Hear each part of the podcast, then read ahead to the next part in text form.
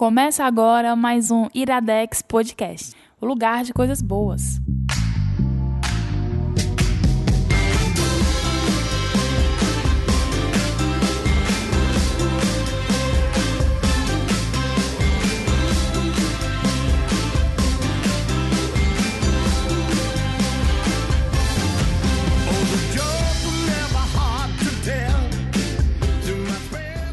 Está começando mais um Iradex Podcast.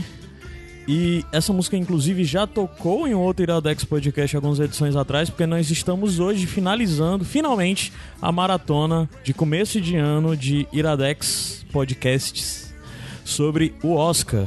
E hoje é aquele programa especial onde a gente junta 20 áudios diferentes de 20 pessoas diferentes para tocar com essas 20 poucas 20 pessoas diferentes indicando algum filme do Oscar. Ou seja, esse vai ser um programa longo, provavelmente.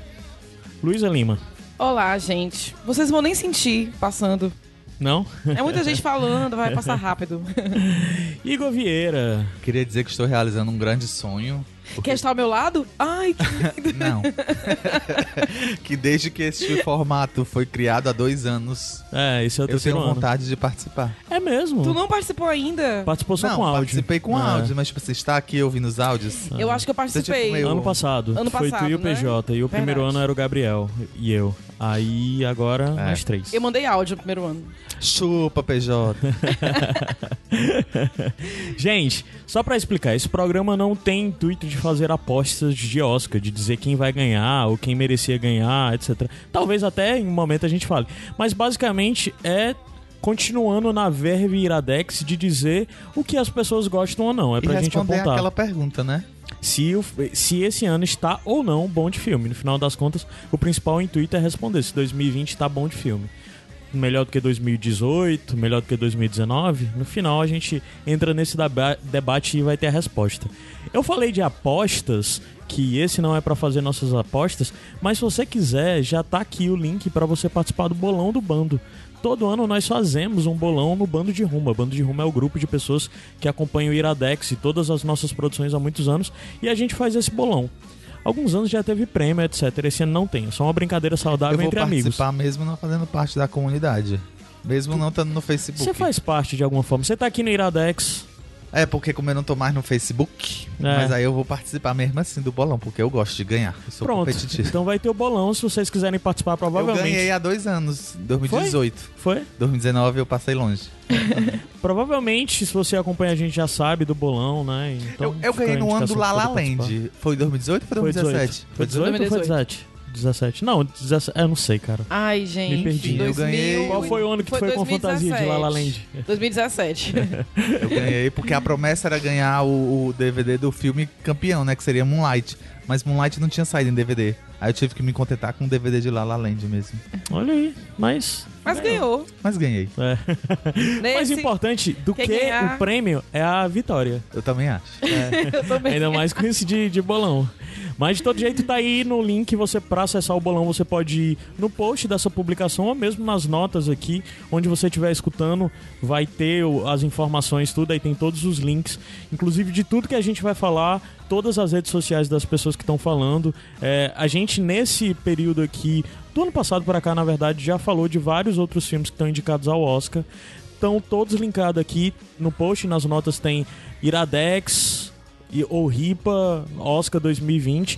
São todas as nossas postagens que de alguma forma falaram de algum filme do Oscar, que estão lá com a, a tag no nosso site de Oscar 2020, então você pode conhecer todos os outros conteúdos que nós já produzimos. Mas no decorrer do programa a gente provavelmente vai dizer o que nós já falamos sobre que filmes e em que edições. É, mas não é tão obrigatório. Então, para você ter acesso a esses outros conteúdos, tá a informação. Lu, para acabar os avisos, você pode dar o seu aviso. Ah, o meu aviso é que o pessoal do site podcast Só Mais Uma Coisa me convidaram para participar de um evento na Livraria Cultura que vai falar sobre o Oscar. O evento vai ter dois momentos. O primeiro momento vai ser falado dos filmes que foram esquecidos, injustiçados é, pelo Oscar. E no segundo momento a gente vai falar dos favoritos do Oscar. E vai ter nomes aqui já conhecidos da casa, como a Mila Fox, o Wilson Júnior. E eu vou participar da segunda parte, que vai falar dos favoritos. É na Levaria Cultura, sábado agora, dia 8, na Cultura do Rio Mar. Começa uma hora de 1 às 5. O evento. É. Que o mapa picou. Isso é Fortaleza, né, gente? Só É, pra dizer quem tá aqui. Fortaleza. Quiser lá É. me ver, dar um oi. Por Oi. sinal, vai ter áudio. Nesse programa vai ter áudio, áudio do Wilson Júnior. E era pra ter da Mila, mas a Mila não pôde mandar. Não conseguiu mandar a tempo. Ah, Mas tem do, do Elvio, que é do que Só vai- Mais Uma que Coisa. o El vai participar também. Pronto. Pronto. Então é isso. Eu acho que a gente já pode começar diretamente, sem virar bloco, etc. Vamos procurar ser mais objetivo nesse. E a primeira coisa, só pra dizer que o que abriu tocando essa, essa edição foi a música I'm Gonna Love Me Again, que é do Elton John, né, que é interpretado pelo Elton John e o Teron Egerton, que fez o Elton John no filme Rocketman, e tá indicado, é a única indicação desse filme, a categoria de melhor canção original. Nós já reclamamos bastante, que achamos injusto isso, que esse filme deveria ter mais indicações. Vocês viram É. ver a cara do Igor aqui. E a gente até já indicou ele no Iradex Podcast, como eu disse, se você quiser dá pra ter acesso a isso. Mas é, o que eu quero agora dizer é que quem vai falar sobre esse filme pra gente é o Márcio Matos, que é o Márcio, o tio Márcio, nosso amigo do bando que há muito tempo, a pessoa que faz nossos stickers no bando de Ruma e faz todos os memes do Maravilhoso. Band de Ruma. E ele escolheu o filme Rocketman pra pra falar sobre, e agora a gente vai ouvir o Márcio falando sobre Rocketman. Bem, eu vim aqui falar sobre Rocketman, a cinebiografia do Elton John. Talvez o filme mais injustiçado do Oscar 2020, uma vez que foi indicado apenas para a categoria de canção original. E podia ter sido indicado para melhor filme, para melhor ator, para melhor figurino. O Rocketman conta a história do Elton John ali do início da vida dele nos anos 60, criança. Aí você pega a adolescência, chega no início ali da carreira nos anos 70 e encerra ali no fim dos anos 80, quando ele pausa a carreira e vai para uma clínica de reabilitação. O filme é um musical. Ele não tem um- nenhuma responsabilidade de tocar as músicas na data ou no momento em que a música foi criada. As músicas servem para impulsionar a história. Como todo musical, a música vai tocar na hora que a história estiver pedindo, na hora que ele estiver passando por alguma situação aonde houver a necessidade daquela música, que a letra e a música em si combinem. E por que Rocketman aqui? Bem, a gente pode começar com as atuações. Você tem o Taron Egerton fazendo o Elton John, e ele está fazendo talvez o papel da vida dele até agora. Ele não fez muita coisa, mas ele é ele fazendo o Elton John é incrível. Não só os maneirismos, não só o jeito. Ele não mimetiza o Elton John apenas. A atuação dele é forte. Ele tem um controle de cena. Ele passa muita emoção, mesmo em cenas em que ele está só com o olhar. Junto com ele, você tem o Jamie Bell fazendo Bernie, talvez um dos que mais divide a tela com ele, que faz o Bernie, o melhor amigo do Elton, e o cara que faz as músicas junto, ele é o letrista das músicas do Elton. Além disso, você tem um destaque para a mãe do Elton, que é feita pela Bryce Dallas Howard, que é uma pessoa também que foi muito importante e muito nociva na vida dele. E o fato de ser um musical, junto com tudo isso que acontece, junto com essas atuações, ainda incrementa mais, porque leva o fantástico a uma história que por si já é fantástica. Então, atuações, músicas maravilhosas, e é por isso que você tem que assistir Rocketman. É emocionante, é pesado, você vai se sentir mal algumas vezes, mas vale a pena a viagem. A gente já falou um bocado sobre Rocketman, então acho que se vocês quiserem saber mais nossa opinião, mas no geral nós concordamos que da injustiça que foi desse filme não está incluso. Eu tô falando nós porque exatamente onde foi indicado Rocketman tínhamos nós três, né, Lan? Isso, Sim. isso. E Rocketman é a minha música favorita porque eu queria que esse filme ganhasse alguma coisa, mas eu tenho um forte concorrente aí que eu acho que leva a música stand-up do filme Har- Harriet, Uhum. que foi também é, é interpretada pela atriz, né? Tá concorrendo a melhor atriz. É. Nesse Iradex especificamente, a gente vai escutar as cinco músicas que estão indicadas, né? Começou com a música do Rocketman, mas ainda vão tocar as outras quatro. E de fundo, durante o programa, tá trocando, no decorrer do, do episódio, músicas que estão indicadas a melhor trilha original, né? Como agora o que tá tocando é o, o. John. Williams, né? Tocando- Claramente. É, Tocando porque ele foi novamente indicado pela trilha, né, de Star Wars, o... o Ascensão Skywalker. Ascensão Skywalker, né? E, e o, o, o Ascensão Skywalker tá indicado apenas nessa? Não, não. Ele tá indicado também a melhores Efeitos. efeitos especiais e melhor edição de som.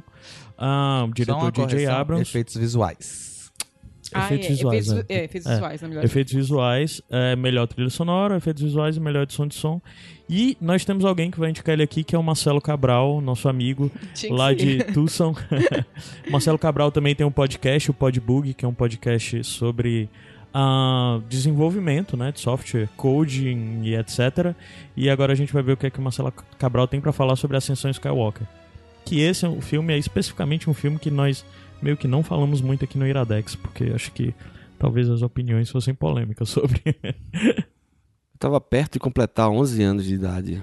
Na verdade, faltava menos de um mês, quando uma tarde, depois do almoço, o meu melhor amigo interfonou, eh, pedindo pra eu descer, porque ele tinha um negócio pra me mostrar. Eu desci Alexandre tava lá com o jornal, me mostrando a página do cinema. Tava lá, em preto e branco, reduzido, aquele pôster com Darth Vader e escrito simplesmente O Império Contra-Ataca. Cine moderno.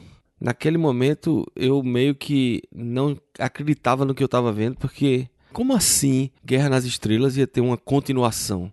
Ninguém tinha avisado a gente, a gente sonhava com isso, brincava disso, mas nunca imaginava que isso se tornaria uma realidade. E somente muitos anos depois eu fui perceber e entender que eu nunca conseguiria ter de volta aquela experiência que eu tive quando eu assisti O Império Contra-Ataca, que eu vi escrito lá episódio 5, que eu vi Darth Vader dizendo a Luke Skywalker que era o pai dele. Quando George Lucas anunciou as prequels, eu achei que eu ia ter a mesma sensação, mas foi justamente ali que eu percebi que isso nunca seria possível.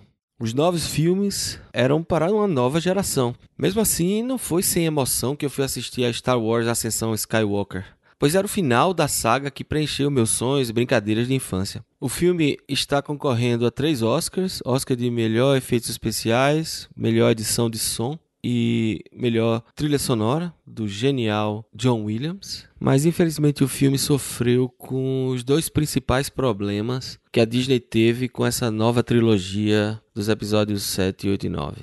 O primeiro deles sendo a falta de planejamento. Claramente não, não havia uma espinha dorsal de história com começo, meio e fim planejada para essa trilogia. E a troca de diretores e de roteiristas, a- o falecimento da Carrie Fisher complicou muito a produção desses três filmes. É, e a segundo problema foi, eu diria, causada por nós, fãs, principalmente os fãs da minha geração, que cobraram muito da, de George Lucas nas prequels e havia uma excessiva preocupação em agradar os fãs antigos. É, e eu acho que isso afetou negativamente nos, nos filmes, trazendo um pouco de repetição de temas e de, e de plots nos filmes. Eles deveriam ter usado muito mais do que fizeram nesses filmes. E a prova disso está a, a nova série da Disney Plus, do Mandaloriano, que agradou a todo mundo quase unanimamente. Mas eu saí do cinema feliz, porque era Star Wars, porque é um filme divertido, tem ação, tem os personagens que a gente ama e emocionado por ter sido um felizardo de poder ter acompanhado durante esses 40 anos essa série maravilhosa. Um grande abraço aqui de Tucson, no Arizona. Foi uma indicação, meio que não indicação, aí eu senti. Um ótimo meia-culpa aí na. Mas eu na, senti a né, mesma coisa. Da geração dos fãs. Mas assim, é, de fato, pra mim, o primeiro e o segundo filme dessa nova trilogia são perfeitos no que eles se propõem cada a um, fazer né? assim. E aí, realmente, esse último, ele deu um tropeção, né? A gente sabe que fechar uma trilogia, ainda mais uma série como Star Wars, Ainda ia mais, ser difícil, mais né? ainda mais- fechar uma trilogia do que basicamente inventou o conceito de trilogia. De três e a trilogias. importância, né? Tipo, Mas é de fato um filme divertido, assim, de assistir. Você se É, emociona, você se emociona, principalmente a diverte, né? gente, Divertido. né? Que Ah. eu. É assim, eu não acompanhei o início de Star Wars assim como, cena- como o Marcelo, mas eu Naquela cena. vivenciei na, na vou só dizer isso, que o Chewbacca se ajoelha. ah, Doida, não, eu chorei. Chorei. Não, é, tem algumas cenas que me destroem. Mas eu acho que talvez uma das coisas que eu até aponto. É, a gente não falou de, de- desse Star Wars aqui, né? no Iradex, meio porque na época eu não tava muito satisfeito. Eu disse, ah, cara, pra ficar falando mal, apontando defeito, melhor nem falar. Mas a coisa que mais me emocionou nesse último filme foram os personagens da trilogia clássica. Quando ele teve as coisas com BB-8 ou com, com R2D2. Que R2D2 nem tanto, que tem muito pouco. Mas C3PO, C3PO. é, os irmãos, Luke Leia, Han, de alguma forma, né? Chewbacca. Chewbacca tá ótimo. Mas, no final das contas, é isso. É um negócio grande demais que às vezes a gente se pergunta isso quando uma coisa se torna grande demais. Será que tem como terminar bem, sabe? Esse Star Wars talvez fosse isso. Acho que seria difícil demais terminar bem, satisfatório para todo mundo. Mas, no geral, acho que o maior problema foi como isso que o Marcelo disse. A coisa da falta de planejamento e a galera, os diretores, um desmentindo o outro, um fazendo uma coisa e o outro desfazendo. Isso foi bem paia. Mas. Faltou o que eles sei. fizeram com os Vingadores, né? Vamos dizer assim. Sim, Com sim. a franquia sim. dos Vingadores, né? Faltou alguém com braço de ferro ali amarrado, mais né? pra controlar a coisa, sabe? Ah, mas de todo jeito, é Star Wars, né, É, é, gente? eu sou muito passional. Embora eu não tenha gostado desse filme, né, em relação aos outros, ainda assim, muito superior à segunda trilogia. Ah, Os prequels. também não é muito difícil. Oh, mas é isso, gente. É legal ver Star Wars lá, ouvir a musiquinha, saber que tá ali notado pelo Oscar, né, mesmo que seja nas categorias mais técnicas. Dando continuidade, o próximo filme que a gente vai falar é o filme que tá na lista, eu acho que se eu não me engano, ele é um dos que mais recebeu indicações, que é o Coringa, 11 indicações, É o que né? mais recebeu. Inclusive, tá indicada a melhor trilha sonora, isso que tá tocando de fundo é, é a trilha sonora, né? Que é a, uma autora, se eu não me engano, ela é lá do, da Europa ali, daquela área fria da Europa, aquelas terras frias da Aqueles Europa países nórdicos. que é Hildo, não sei dizer o segundo nome dela, mas ela já ganhou inclusive o Globo de Ouro e eu acho que ela já ganhou outras premiações também por essa trilha sonora e é uma das forte, fortes concorrentes, né, a receber o prêmio. Ah, o Coringa, nós falamos aqui no Iradex, tem pitacos aqui, tá linkado no, no post, post. né? E esse é um filme dirigido pelo Todd Phillips, né? Interpretado pelo Joaquim Fênix, ou Joaquim Fênix. É ou como magistralmente você ou magistralmente? Vixe, me perdi. Mas, então, quem vai falar Ela sobre... é da Islândia. Islândia? É. Sabe falar o sobrenome dela? Não, que eu não falo islandês. Ótimo. É isso. Quem vai falar pra gente sobre o Coringa é a Alice Falcão, que do Orgulho Podcast, ela pediu pra avisar que ela também tem um episódio do Orgulho, o podcast dela, falando sobre o Coringa. Então fica a dica, escutem também. Que inclusive nesse Orgulho tem a Mila Fox também. A gente vai linkar assim de graça? É, Orgulho? vai ter que ser. Então, gente, falar sobre o Coringa, filme que lançou no final de 2019 e conta a história do Arthur, né, o cara que tá por trás da imagem do vilão de Gotham. E ele tem em torno aí de 40 a 50 anos nesse filme e ele tem transtornos mentais e isso é bastante desafiador para ele viver em sociedade. Ele quer ser comediante e ele tem questões em relação a isso. A, questão do riso é muito grande para ele, porque ele ri em momentos que ele poderia, ele deveria chorar, digamos. Ele não enxerga o riso e, e, as- e o humor da mesma maneira que as outras pessoas. Essa, essa questão dele viver em sociedade, como isso é conflituoso para ele, vai se desenvolvendo durante o filme e ele vai crescendo, crescendo, crescendo. E muitas coisas vão acontecendo em torno disso. Esse filme é interessante porque ele traz diversas discussões. Ele fala sobre distúrbios mentais e como a sociedade lida com esses transtornos, como as pessoas lidam com pessoas que, que têm problemas. E o que, que é o riso pra gente, né?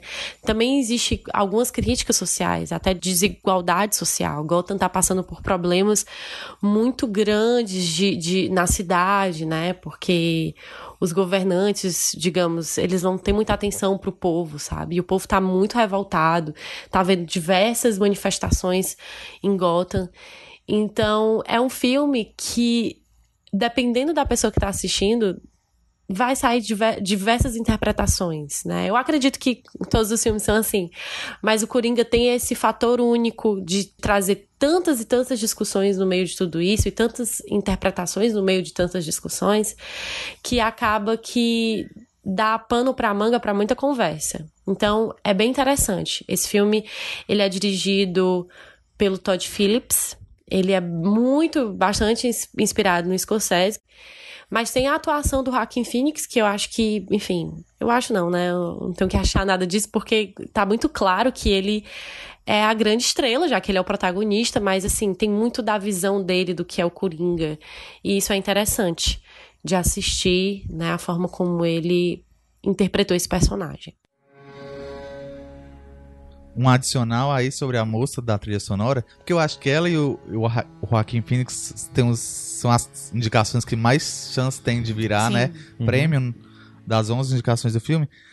Ela ganhou o BAFTA também, além do Globo de Ouro, Uhum. pela- por essa trilha sonora. E ela ganhou o Emmy e o Grammy pela trilha sonora da série, da minissérie Chernobyl, da HBO. Então quer dizer, se ela ganhar o Oscar, ela vai estar a um T. De completar o Igote, que fica faltando só o... E tipo, em um ano, viu? Caramba. Porque ela ganhou o Emmy ano passado e o Grammy esse ano pela, por Chernobyl. Fica faltando só o Tony, né? Só o que é o prêmio lá do- dos musicais, né? Da Broadway. Ah, Pois tá aí. Caramba. Não é pouca merda, eu acho não. que Coringa leva ator, certamente. Eu acho que vai ser dele mesmo, do, Uhum. do Joaquim Fênix, né? E vai ser merecido. Diferente do ano passado, esse ano, o Joaquim Fênix ganhar, vai A ser gente merecido. nunca vai superar as premiações do, do Bohemian Rhapsody, né? Olha, eu tava conversando até com um amigo meu hoje, porque existe sempre aquela coisa dos bolões de você ter que decidir entre os- a emoção, que o que você mais gostou, e a razão, que é o que você acha que vai ganhar. E eu tô sofrendo bem menos com o Oscar, esse relacionamento abusivo de todo o começo de ano, quando eu comecei a não levar tão a sério o Oscar, assim. Eu gosto, acho divertido, maratona e tudo, mas a gente tem que ver que tem muitas premiações ali por muitos outros motivos, a não ser realmente o melhor. Não sei se vocês concordam comigo, mas eu acredito que seja mais ou menos assim. E eu me desprendi um pouco disso aí, mas continuo vendo tudo e. Nossa, Em bolão, o que é que vocês fazem? Vocês vão pra ganhar ou vocês eu botam... vou pra ganhar negócio de. Eu vou pra ganhar também. É, mas eu- se eu fosse votar nessa categoria, eu votaria no Adam Driver. Pra ator? Pra melhor ator. Se eu- Sério? Eu, Eu ainda não vi História de se Casamento. do, do coração, eu, eu votaria Adam Drive também. Não. Mas a minha razão diz que vai ganhar e acho que você também é mere, mere- Isso é merece. vocês Não, não dar um é prêmio... vocês é querem dar um desmerecido. prêmio pra ele, na verdade, pelo Kylo Ren, né? Ah, é, até Ah, porque- mas o Kylo Ren é um ótimo personagem dele e ele fez uma ótima coisa. O que não, É o que não ajudou ele é foi o roteiro. O que nós Desde- vamos ao final. É, é o roteiro, né? É. Mas Mas... Adam Drive me liga. É, e me chama também, viu? Quando ele te ligar.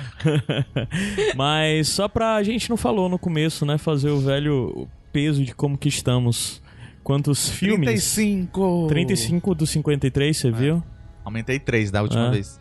Eu vi só 24. Quero chegar à metade, então tenho que chegar pelo menos aí a 27. 27, é, 27. Esse ano eu bati 51 dos 53. Faltou realmente dois que não lançaram ainda. Você não encontra ainda. Engraçado, tu nenhum, viajou muito pelo mundo, né, Luísa, pra ter acesso a todos esses filmes. Né? Riquíssima. Participando de muitos Gente, festivais, sempre, né? A convites pelo Iradex. Ela é, É. membro da academia, ela recebe É, essas fitas é. em casa, tá entendendo? O Iradex proporcionou que eu visse todos os filmes pra falar aqui pra vocês. Por sinal, vi muito essas coisas. Quem postou uma, uma foto nesses dias com todos os filmes que tinha, porque recebeu, porque tá como votante convidado, é o Kleber Mendonça Filho, né, do Bacurau. Ele votou, ele tava com uns DVDzinhos e tal. A Luísa também recebeu na casa dela. Luísa votou Seria no Oscar, é por isso que viu todos esses choro, filmes. Só dois, a lágrima. só dois ela não viu aí, porque, não deu tempo. foi extraviado, mudei. não chegou a É, tempo, gente, né? tava me mudando, não deu tempo. Ele veio com defeitos Porque os afinal, discos que nem, vieram, né? as pessoas não veem todos os filmes mesmo, né? Pra É, votar, não então. tem como ver. Luiz, até que se esforçou bastante. Não, mas é porque na real você só vê os filmes, os votantes, das categorias em que votam. Porque nem Não, todo mundo nas- vota em na- todas as nas- categorias. Só nas indicações. É, na, na, pra, pra premiar, todos os membros votam em todos os, as, todas as categorias. Não, é É, não. é É? sim. Ah, é? Ah, Teve até um pô. link que eu te mandei hoje sobre. Só pra indicar é que cada comitêzinho, os atores indicam os atores, os fotógrafos Ah, indicam entendi. os fotógrafos. Um comitê especial indica os filmes internacionais. Ah, é? Eu não sabia, não. Eu achava É. que era. Que, Saiu hoje uma matéria, não sei se foi de hoje essa matéria, mas eu li hoje, né? É, que dizem, né, que é uma pessoa que votou, uma mulher que votou, ela deu entrevista anonimamente pro Hollywood, alguma coisa aí, o jornal Reporter. esqueci. É, exatamente, obrigada. E ela falou do de todos os filmes que ela votou, e realmente eles votam em tudo. Uhum. Gente, então vamos agora pra mais uma indicação Agora quem vai falar pra gente é o Gabriel Pinheiro, o Pines. Pines. Pines. Que é o roteirista do Mercúrio Retrógrado, um dos podcasts aqui da RIPA, da casa, né? E ele vai indicar o filme Klaus, que tá indicado a melhor animação. É um filme da Netflix, inclusive tá disponível, né? E o diretor é Sérgio Pablos. Vamos ouvir o que o Pines tem a falar sobre esse filme. Olá! Hoje eu vim falar sobre o filme Klaus, a primeira animação da Netflix. Eu vi isso escrito em algum lugar, mas eu não sei com 100% de certeza se isso é verdade. E eu gostei muito de Klaus, e eu acho que em parte é porque Klaus tem uma história muito boa, muito bem contada. O que faz com que ele não seja só um bom filme de Natal, como também seja um filme bom de Natal. Ele funciona por si só como filme. Mas eu ter assistido ele em dezembro ajudou bastante também. A história de Klaus é sobre um carteiro que, por ser um péssimo carteiro preguiçoso que odeia o seu trabalho, ele é punido a trabalhar numa ilhazinha no meio do Polo Norte e ele tem um objetivo para poder sair de lá que é ele tem que processar X cartas até X data. Só que o problema é que nessa ilha as pessoas se odeiam, então ninguém nunca vai mandar uma carta. E eu acho que eu só quero contar até aí a história do filme porque o jeito que ele desenvolve isso e usa elementos da temática do espírito natalino para poder mover a história para frente é muito legal de descobrir ao longo da história.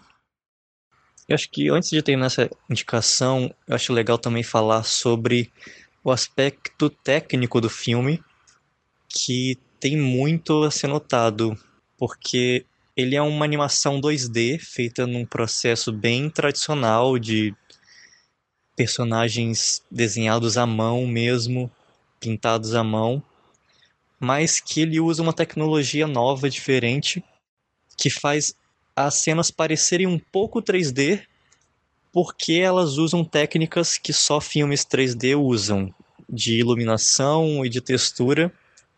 Inclusive, tem um, um vídeo no YouTube bem interessante de making off que eu assisti umas duas vezes e até hoje não entendi como funciona, porque é uma coisa meio inteligência artificial e o computador consegue descobrir como iluminar uma cena em 3D, sendo que ela está pintada em duas dimensões.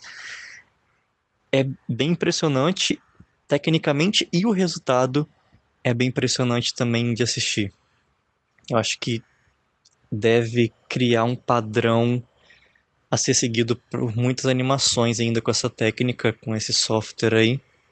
Então, eu acho que não faltam motivos para você assistir Klaus. Mas se você tiver com um pouco de preguiça, quiser assistir outras animações antes, outros filmes antes, deixa para assistir Klaus em dezembro, porque filme de Natal é uma coisa sagrada que merece ser assistido no Natal. Abraço para todo mundo e bom Oscar aí para vocês. Olha, eu vou ter que discordar, porque filme bom a gente assiste em qualquer hora.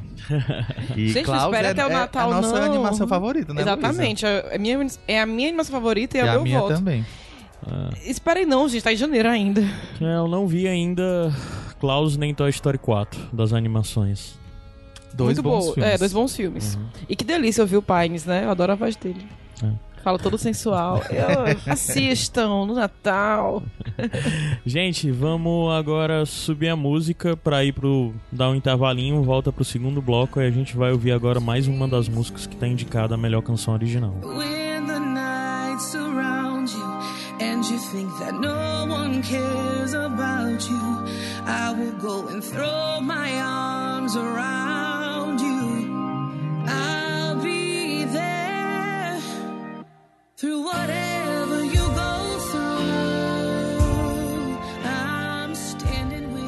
Iradex Podcast volta e essa música que tá tocando de fundo é I'm Standing With You, que tá indicada, né? Uma das cinco indicadas É. ah, do filme a, O Milagre. Superação, O Milagre da Fé, né? Breakthrough. E aí, o Eu não vi esse filme, Eu cara. vi. Quem- tu sabe quem é compositor dessa música? Cara, inter- eu acho que intérprete tá como Chrissy Metz. Eu não sei quem é, eu não sei se. Como é o nome do filme? Milagre da Fé? É, Superação, o Milagre da, Fé. Eu vi pra eu vi o nome marcar, do né? filme e fiquei com preguiça. Aí depois me falaram que esse filme é negócio de coisa de religiosa. Eu É. confesso que eu pulei, valendo. É uma história emocionante, baseada em, fa- baseada em fatos reais, realmente, né? Um caso estava perdido e blá blá blá. A música realmente é muito bonita, mas o filme, como o Igor Ah, falou aqui. Eu sabia tanto, eu perguntei quem era compositor, porque eu sabia que era a Diane Warren. Todo ano essa mulher tá indicada e é bem o tipo de música que ela, que ela escreve, essa coisa meio. Hum, bem poderosa, bem balada poderosa, sabe? sei. Que vai ela- ganhando força, assim, É, né? e a Diane Warren ela já foi indicada tipo uns 16 vezes, a coitada nunca ganha. Ela é a compositora da música que a Lady Gaga foi indicada pelo aquele documentário ah, sei. de estupro nas Como é o nome do universidades. documentário, Lu? Eu falei um dia desse, né, no Twitter. Eu, foi até eu que indiquei no Iradex, sim, documentário. Ti- é, Acho que é o nome da música é Till It É, Happens ground, to You. é, é... Ai, Ground Round, coisa Ela- assim, eu ela já é- ver. Ela, é- ela que é a, quem escreveu aquela música da Celine Dion, Because You Loved Me, Uhum. daquele filme íntimo e pessoal. Ela tem grandes baladas, assim, ela Ah. realmente é bem reconhecida pela academia. E essa Chrissy Metz, que é a intérprete, né? Que provavelmente, acredito que deva estar no filme. Ela tá em This Is Us, ela é uma atriz do This Is Us, que faz a personagem Ah, Kate Pearson. A, a filha, né? A, a- Não sei, cara, eu não É. vejo This Is Us. É, pode crer. Ah, eu lembro de ver esse trailer.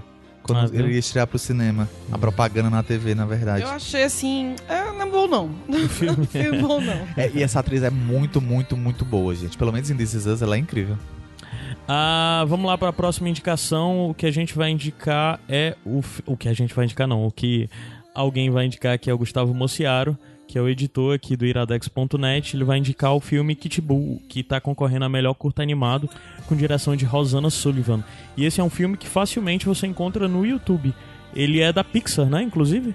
É um- o curta da Pixar, tá em, como eu disse, indicado a Tá lá melhor curta animado. no canal da Pixar. É, bem facinho, então dá pra você assistir aí, de boas. Vamos ouvir o que é que o Mociaro fala sobre o Kit Bull.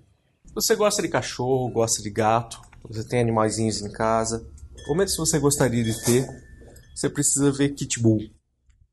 Kit Bull é um curta da Pixar, está concorrendo como melhor curta animado. E ele conta a história de um gatinho, filhotinho, e de um cachorro, que não estão assim nos melhores momentos da vida.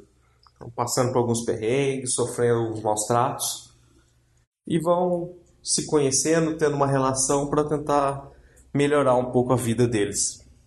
A parte boa desse filme é que se você ainda não viu, você consegue ver muito facilmente.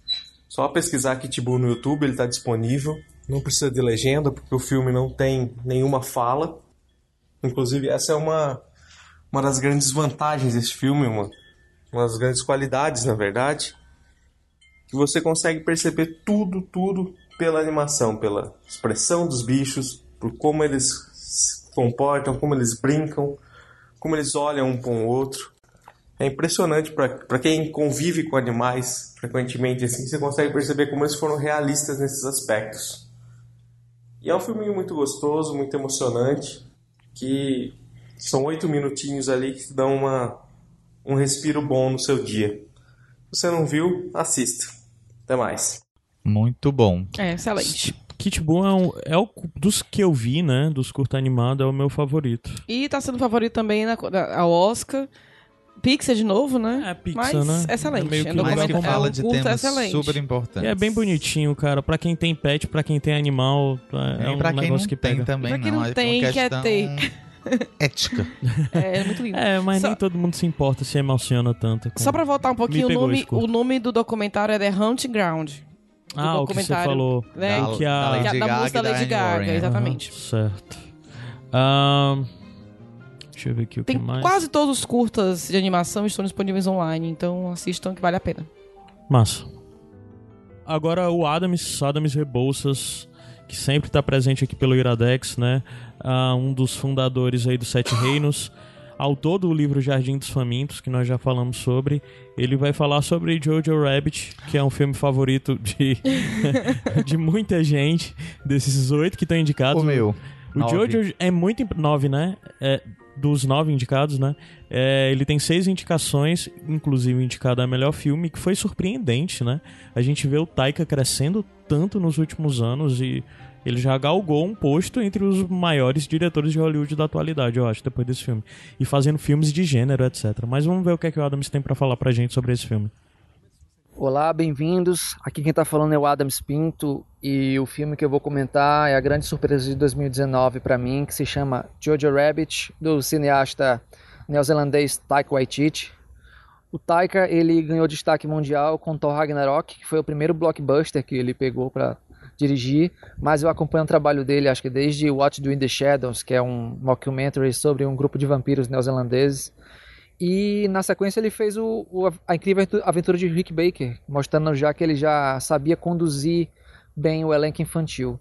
Mas o filme Jojo Rabbit, ele é uma dramédia surrealista, sei lá, porque ele transita entre vários gêneros sem deslizar e toca num assunto dos mais espinhosos, é, sem soar desrespeitoso, que é o nazismo, através da, da, do prisma de uma criança de 10 anos, que é o Jojo Betzel, que faz parte da juventude hitlerista.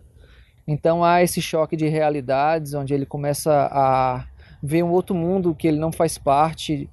E assim, tudo muito pueril, tudo muito bonito e às vezes soando até um pouco bobo. Só que, como eu falei, é um filme que, que dança entre gêneros. Ele começa com essa pegada leve e no final ele coloca um peso e faz você refletir sobre alguns aspectos da bizarrice humana, como foi esse período histórico, né? E o tom de sátira tá lá, tem, tem Beatles e David Bowie tocado em alemão. É, o, o, próprio Taika, ele tá, tá um, um pouco Charlie Chaplin. E assim, eu acho um filme incrível, um filme bonito, um filme que faz você realmente entender o cinema como ferramenta de conscientização. É isso e abraço. Sim, Jojo Rabbit. Jojo Rabbit é, melhor, é o meu filme favorito do, Dos dos, nove? indicados ao melhor filme. É sensacional, eu estava rindo aqui, É, lembrando a gente tava das rindo, cenas. lembrando das cenas. E, gente, assim, se não fosse Laura Dern, Scarlett Johansson pra melhor atriz coadjuvante, porque ela tá incrível. Ela tá incrível. E Ela esse tá filme, ele merece um crédito muito grande por tratar de um assunto tão delicado de uma maneira tão leve. Uhum. né? Assim, Leve, né? Entre aspas, né? A gente sabe do horror que. Eu já eu ouvi até uma pessoa dizer que não conseguiu gostar de Jojo Rabbit porque não conseguiu rir. Não consegue fazer humor. não com consegue isso. fazer um pouco com aquela realidade. Mas eu acho que ele tratou do assunto sério de uma maneira que dá, assim, dá pra você E em tempos- entender a crueldade, em, em tempos de, de. Vou até dizer de Brasil, assim, desse ódio, dessa malignização, sei lá como você animalização que as pessoas fazem dos seus inimigos, né? Uhum. Elas acabam esquecendo do, do lado humano, né? Da Sim, coisa. sim. Eu acho que cai muito bem com os dias Sim, atuais. sim, total, total. Foi perfeito. Porque Ele a é um vê... grande choque de, de perspectiva, né? De você entender no geral e como as coisas aconteceram. E aí que tu falou isso de Brasil, ver esse filme, né? As coisas e as mentiras que, que o partido, apesar de, novamente, o, filme não ser. Não procurar ter a intenção de ser fidedigno. Mas a, a política de mentiras que era vendida, né, pelo partido nazista e tal, fez você pensar que, na verdade, no final das contas, é, as civilizações não mudam tanto assim, né? E as políticas, os governantes usam das mesmas ferramentas, vão disfarçando uma coisa ou outra, mas acaba girando em torno do mesmo ponto. O Jojo acaba sendo, por ser um filme de comédia, eu acho que ele pode acabar soando reduzido na cabeça das pessoas, mas ele é um puta filme, é uma puta obra Uma puta obra. que inclusive agora no prêmio lá que é do sindicato dos roteiristas ele ganhou como melhor roteiro adaptado, né? Que ele é adaptado a partir de um livro. Isso é uma grande indicação. É um grande indicação. Ele é um Oscar. forte concorrente a melhor roteiro adaptado, Pode né? tirar aí das mãos de Greta Gerwig. Porque muita Sim. gente tá torcendo pra ela, né? Por Sim, Adoráveis sim. Mulheres. É, que inclusive ela que ela mesma fez o roteiro, né? Ela mesma E adaptou, não além de foi ter o dirigido Taika, né, Adoráveis. que adaptou o roteiro. Hum, do- não, do- não, não foi, não foi. Mas ah, é isso, gente. Se você ainda não viu Jojo, talvez a gente volte ainda pra falar aqui dentro do Iradex, porque é um filme É, eu falei cara. numa... No bonus track, no bonus não track, foi? é. Pode É. ser que seja uma indicação cheia. Várias pessoas já falaram que querem gravar pra indicar Jojo Rabbit. E eu quero aqui só eh, destacar o amigo dele do filme, que é excelente, aquele meninozinho. O Taika tá, tá responsável pelo, pelo roteiro. É ele Ah, e a então. Christine Ai, não, é dele baseado num livro da Christine. Ah, então o Lunis. roteiro foi ele, é dele É. mesmo. Ele é roteiro, direção, né? E produção, e atuou e tudo mais. Aproveita, ainda está no cinema o Jojo Rabbit, então É, sim. sim. não, o- precisa, não precisa fazer como eu que tive que viajar para outro país para assistir E o filme. York, gente, é o amigo do Jojo, melhor menino. Melhor Muito bom. Ele é ótimo. Vamos agora para nossa próxima indicação. Ah, é o Elvio Franklin, né? Do Só Mais Uma Coisa. Que ele toca o site junto com a Mila, Mila Fox, nossa amiga. E o Elvio vai indicar Dois Papas, que é o filme da Netflix, né? Que a Netflix esse ano aí foi muito forte no seu lobby para Oscar. O Dois Papas esteve no meio disso. E é um filme, de certa forma, com dedo brasileiro, porque é dirigido pelo Fernando Meirelles, né? O diretor brasileiro, dono da O2, produtor, etc. Nós já indicamos também aqui o Dois Papas no Iradex. Eu acho um ótimo filme, diga-se de passagem, já vale ressaltar Excelente. isso. Mas vamos ver o que, é que o Elvio tem pra falar sobre. Dois Papas foi um filme lançado em dezembro de 2019 na Netflix. É um original Netflix, dirigido pelo brasileiro Fernando Meirelles e escrito pelo Anthony Marcarte, que, para quem não conhece pelo nome, é, também foi roteirista de filmes como A Teoria de Tudo e O Destino de uma Nação. E já é um cara acostumado a escrever filmes biográficos ou baseado em histórias reais, né, de personalidades. E Dois Papas é um filme que tem uma inspiração num fato real e em personagens reais, que são os dois papas do título, né, o Papa Bento XVI, Joseph Ratzinger, o alemão, e o que depois viria a substituí-lo, que é o Jorge Bergoglio, né, o argentino que depois viria a ser Francisco I, né? No caso, não teve nenhum papa chamado Francisco antes dele.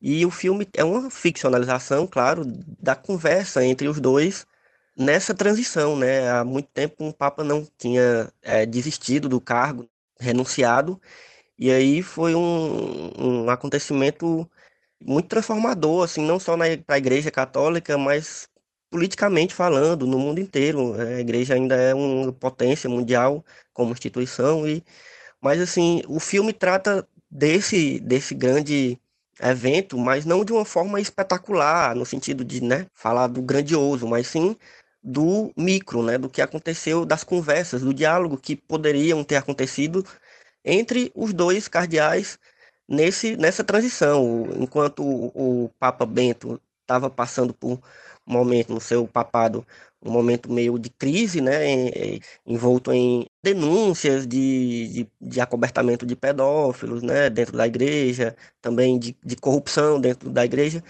Enquanto isso, o Papa, que seria o Papa Francisco, né, o Jorge Bergoglio, estava querendo se aposentar já e não estava meio que esperando não só o anúncio do, da renúncia do Papa, quanto ele ser o escolhido, ser o, o que o Bento queria que ficasse no lugar dele.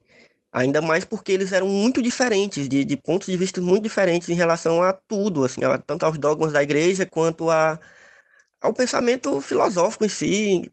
Enquanto o, o Bento é muito mais conservador, o Francisco é o contrário, ele é muito mais liberal, ele é muito mais, inclusive ganhando a simpatia de muitos não católicos por esse comportamento mais liberal dele.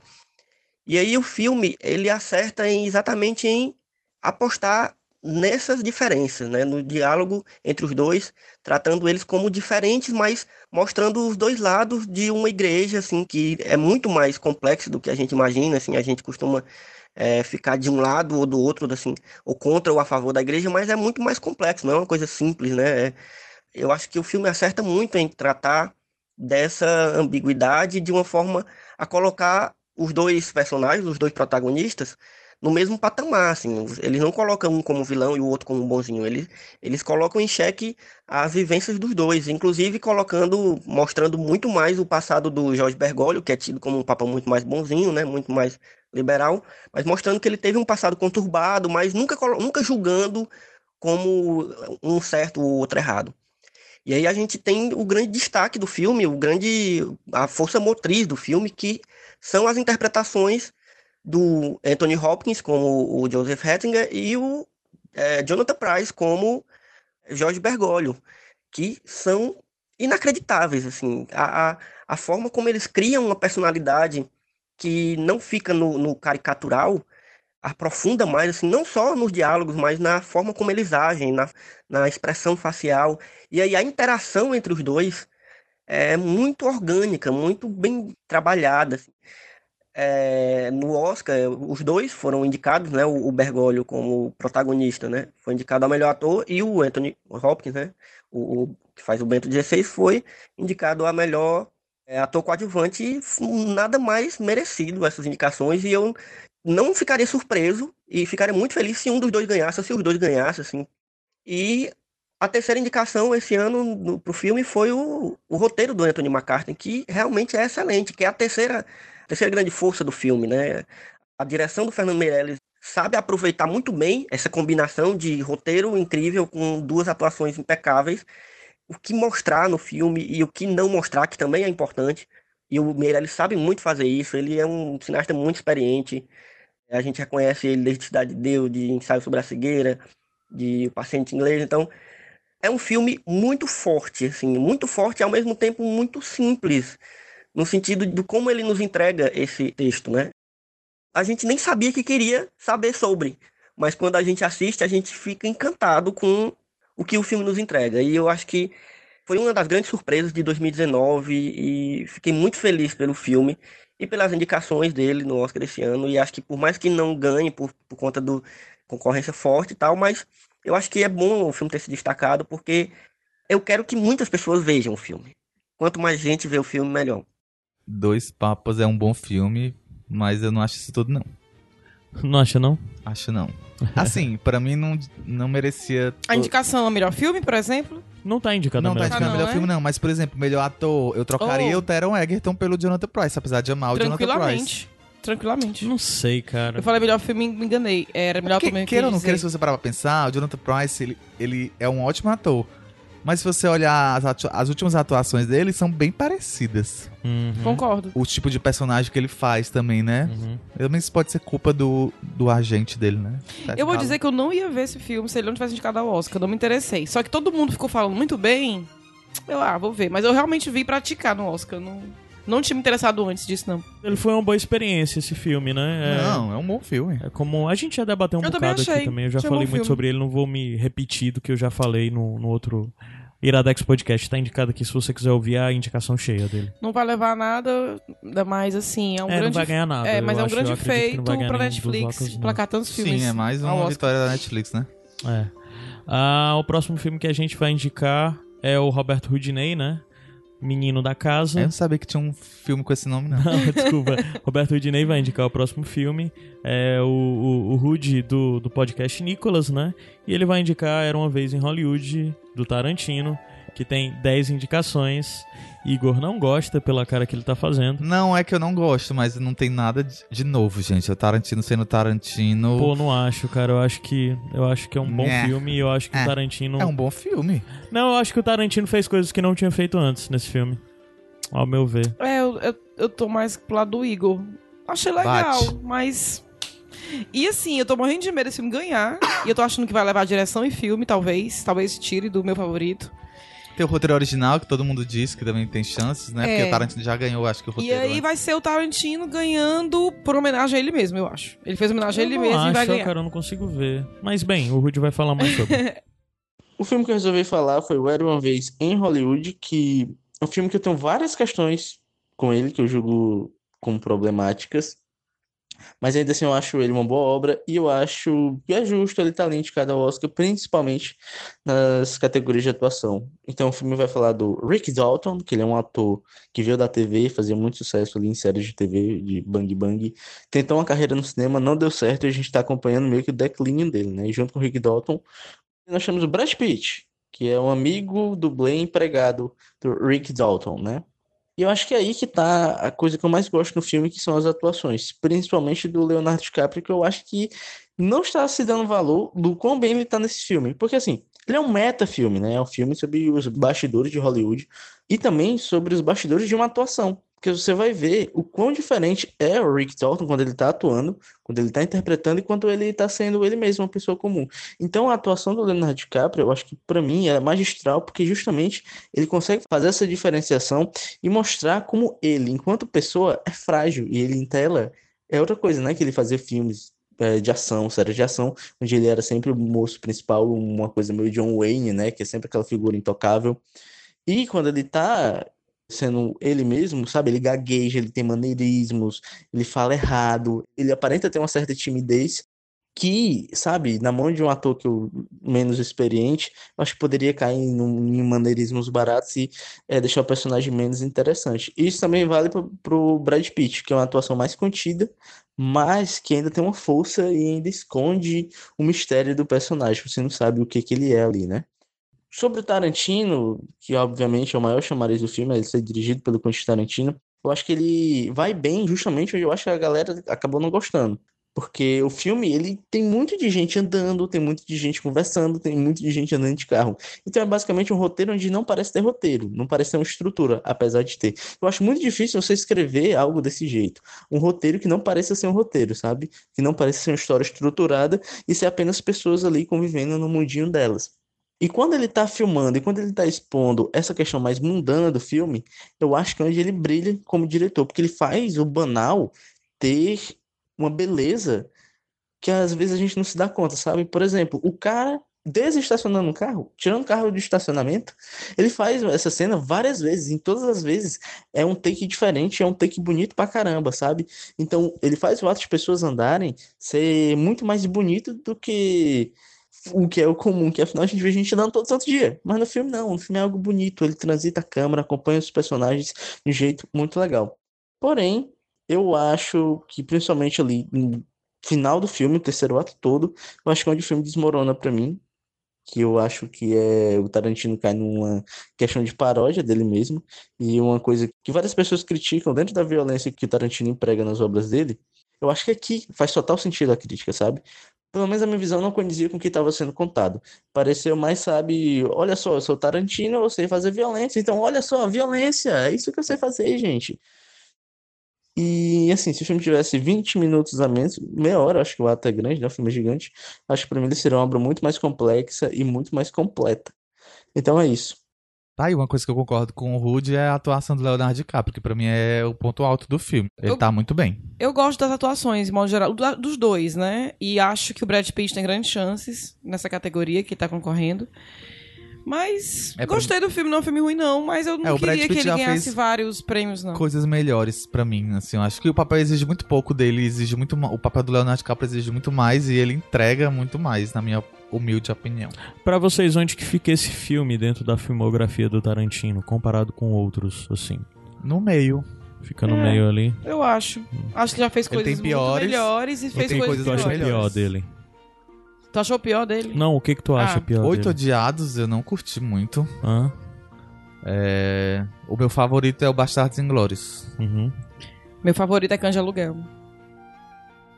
Eu acho que Eu Oito não sei dizer qual é meu favorito. Eu, não gosto sei. do Oito, Eu Oito gosto, Odiados. eu não sei, eu não sei dizer qual é o pior, não, assim, pensando logo. Não acho que esse tenha Jack sido. Brown eu nunca vi. eu Acho que é o último- o único filme do Tarantino que eu não vi. Então não. não... Eu nunca vi a, aquele dele lá, o Grand House, junto com o Robert Ah, eu também Rodrigues. nunca vi esse não. Ah. Eu já. É, talvez. é, talvez eles sejam os piores. e pronto, esse é mais um paródia dele mesmo do que. Esse, né, Mas é meio complicado dizer que o Tarantino tá fazendo uma paródia dele mesmo, já que geralmente o filme dele ele tá falando, referenciando outros autores. Então ele já tá parodiando outros autores. Fica meio redundante É dizer verdade, que. pode ser. É, mas é isso. No geral, eu gostei de Era uma Vez em Hollywood. Eu também gostei. E assim, Eu se também. ganhar o Oscar, não é o meu filme favorito. Mas se ganhar, eu não vou ficar puto, não. Ah, não e vou se achar ganhar ruim, de não. melhor filme eu- e o melhor diretor, eu fico mesmo, ó. Eu acho que tem grandes chances, viu? De levar melhor diretor e melhor filme. É, eu o- acho o que Oscar melhor tá diretor ficaria menos ainda, porque o Oscar melhor tá diretor fez um trabalho incrível. Que aparecem mais como segundo ou terceiro favorito das pessoas. Ah. Exatamente. Por conta da nova regra de votação. Então, de É. repente, já que muita gente tá falando muito bem de Parasita, de 1917, e o Tarantino aparece aí talvez como segundo pras pessoas, É, pode ser que ganhe antigamente, mesmo. antigamente existia uma categoria do Oscar de filme melhor, tipo blockbu- blockbuster e melhor artístico. E aí eles fundiram Existia e- isso? e, as premiações bem. é, é, as primeiras premiações eram assim, né? Separado. E eles juntaram tudo isso no Oscar. E aí existe esse balanceamento, né? Eles fazem tipo um, um balanceamento aí do que é que tá mais falado, ou melhor artisticamente, tudo fazem aí um. Dizem, né? Se, se, se cumpre, eu não sei. E É eu o acho que... que- tem chance, sim. O que ele tem de Oscar até hoje, o Tarantino, é só de roteiro, né? Que é Pulp Fiction e, e Django. Que é muito bom. Django pra mim tá no top, eu acho que Pra 3. mim, top 3, Django. É, eu não sei, eu tenho que rever. Se bem Django. não, né? Que tem aqui o Bill, de Aluguel. o meu favorito que é Baixados em Glória. É porque o Tarantino tem muitos filmes bônus, né? Tem, Então- tem, cara, sim. tem, Pra tem. mim, Então eu acho que o pior pra mim é Oito Odiados mesmo, dos que eu vi. Eu acho que é, existe essa coisa de você saber qual é o seu preferido e saber que não é o melhor, né? Uhum. Por exemplo, meu preferido é de Aluguel, mas eu não acho que seja o melhor filme dele. Uhum. É mais uma coisa meio passional, né? Eu gosto É. muito. No final das contas, é, ainda é um cara que pra mim não tem nenhum erro grande na carreira. Então isso é muito louvável, né?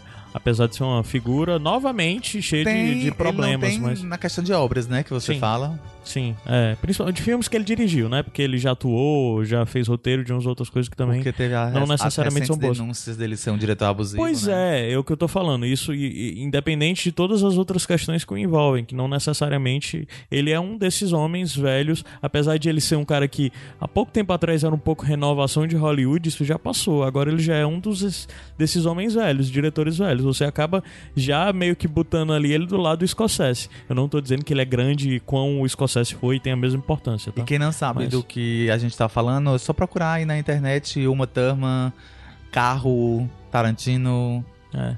Mas inclusive encontra. fizeram as Você pazes, acha? estão de boas eles, né? O Tarantino e a Uma Thurman. Inclusive a filha da Uma tá no Era Uma Vez em Hollywood, né? Sim, sim. Ai, sim, é verdade. É uma verdade. das seguidoras do Mason. É, é verdade. Pois vamos agora pro próximo filme, que vai ser Adoráveis Mulheres, que é o que tá tocando agora de fundo, a trilha sonora do Alexandre Desplat, que tá concorrendo a melhor trilha sonora original, né? E eu vi esse há poucos dias, Adoráveis Mulheres, uns 3, 4 dias atrás.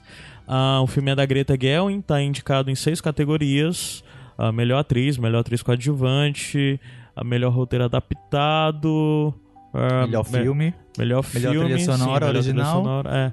Acho que é isso. E, e, assim, é um filme que me surpreendeu. Porque eu confesso que eu sou uma pessoa que tem muita preguiça pra filmes de época. Mas é um filme incrível. E quem vai falar pra gente sobre é a Ana Luiz, do Sete Reinos, né? Incrível De casa. também. E do Cinema com Rapadura. editora. Ana, saudades. Eu vou falar sobre Adoráveis Mulheres, né? A nova adaptação do livro de Louisa May Alcott, dessa vez dirigido e escrito também pela Greta Gerwig, né? Esse é o segundo filme dela, né? O primeiro filme dela foi Lady Bird. Ela antes ela estava mais no mundo da atuação e entrou aqui para direção e ambos foram consagrados com indicações a Oscar, né?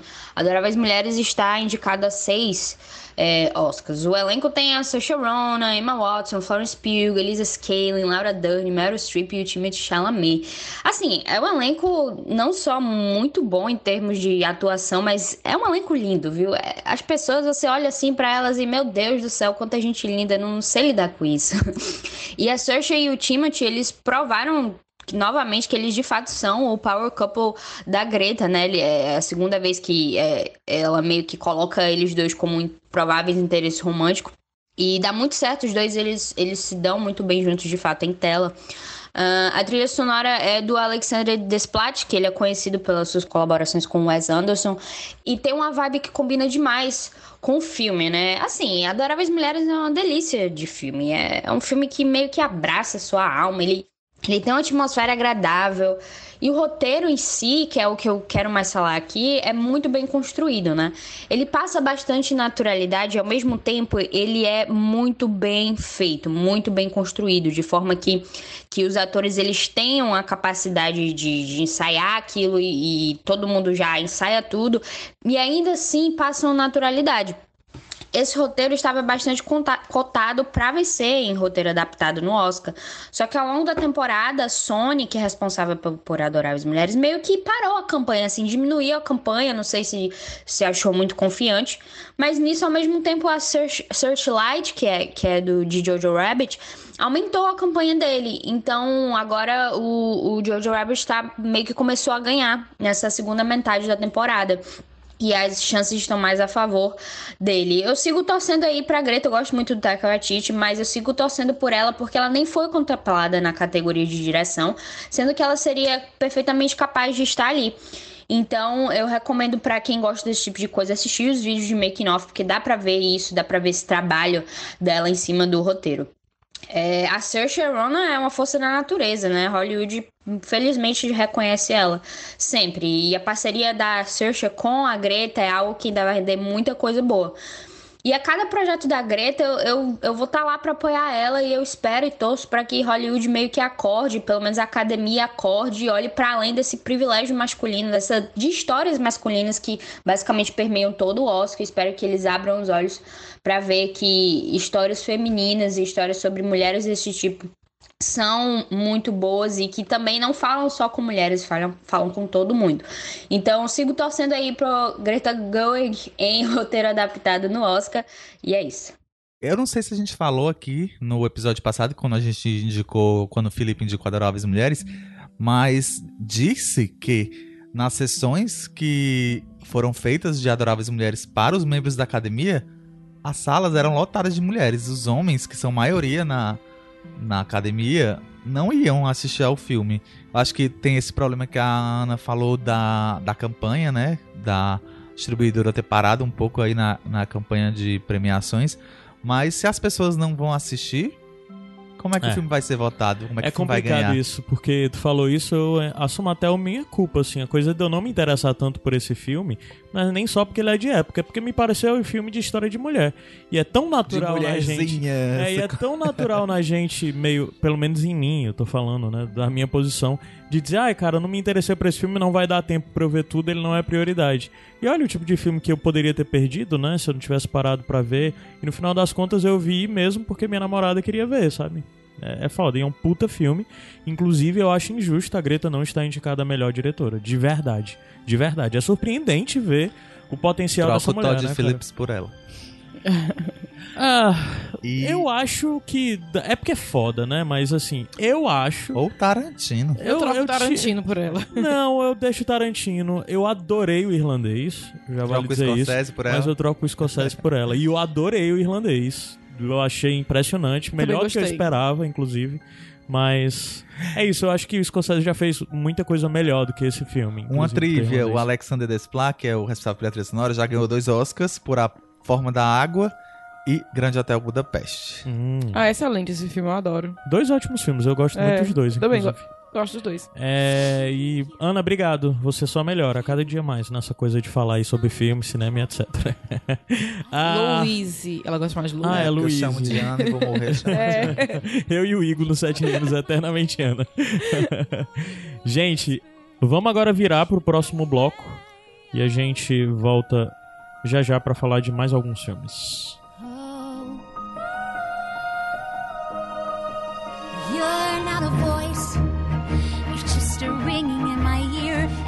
If I heard you, which I don't, and spoken for, I fear.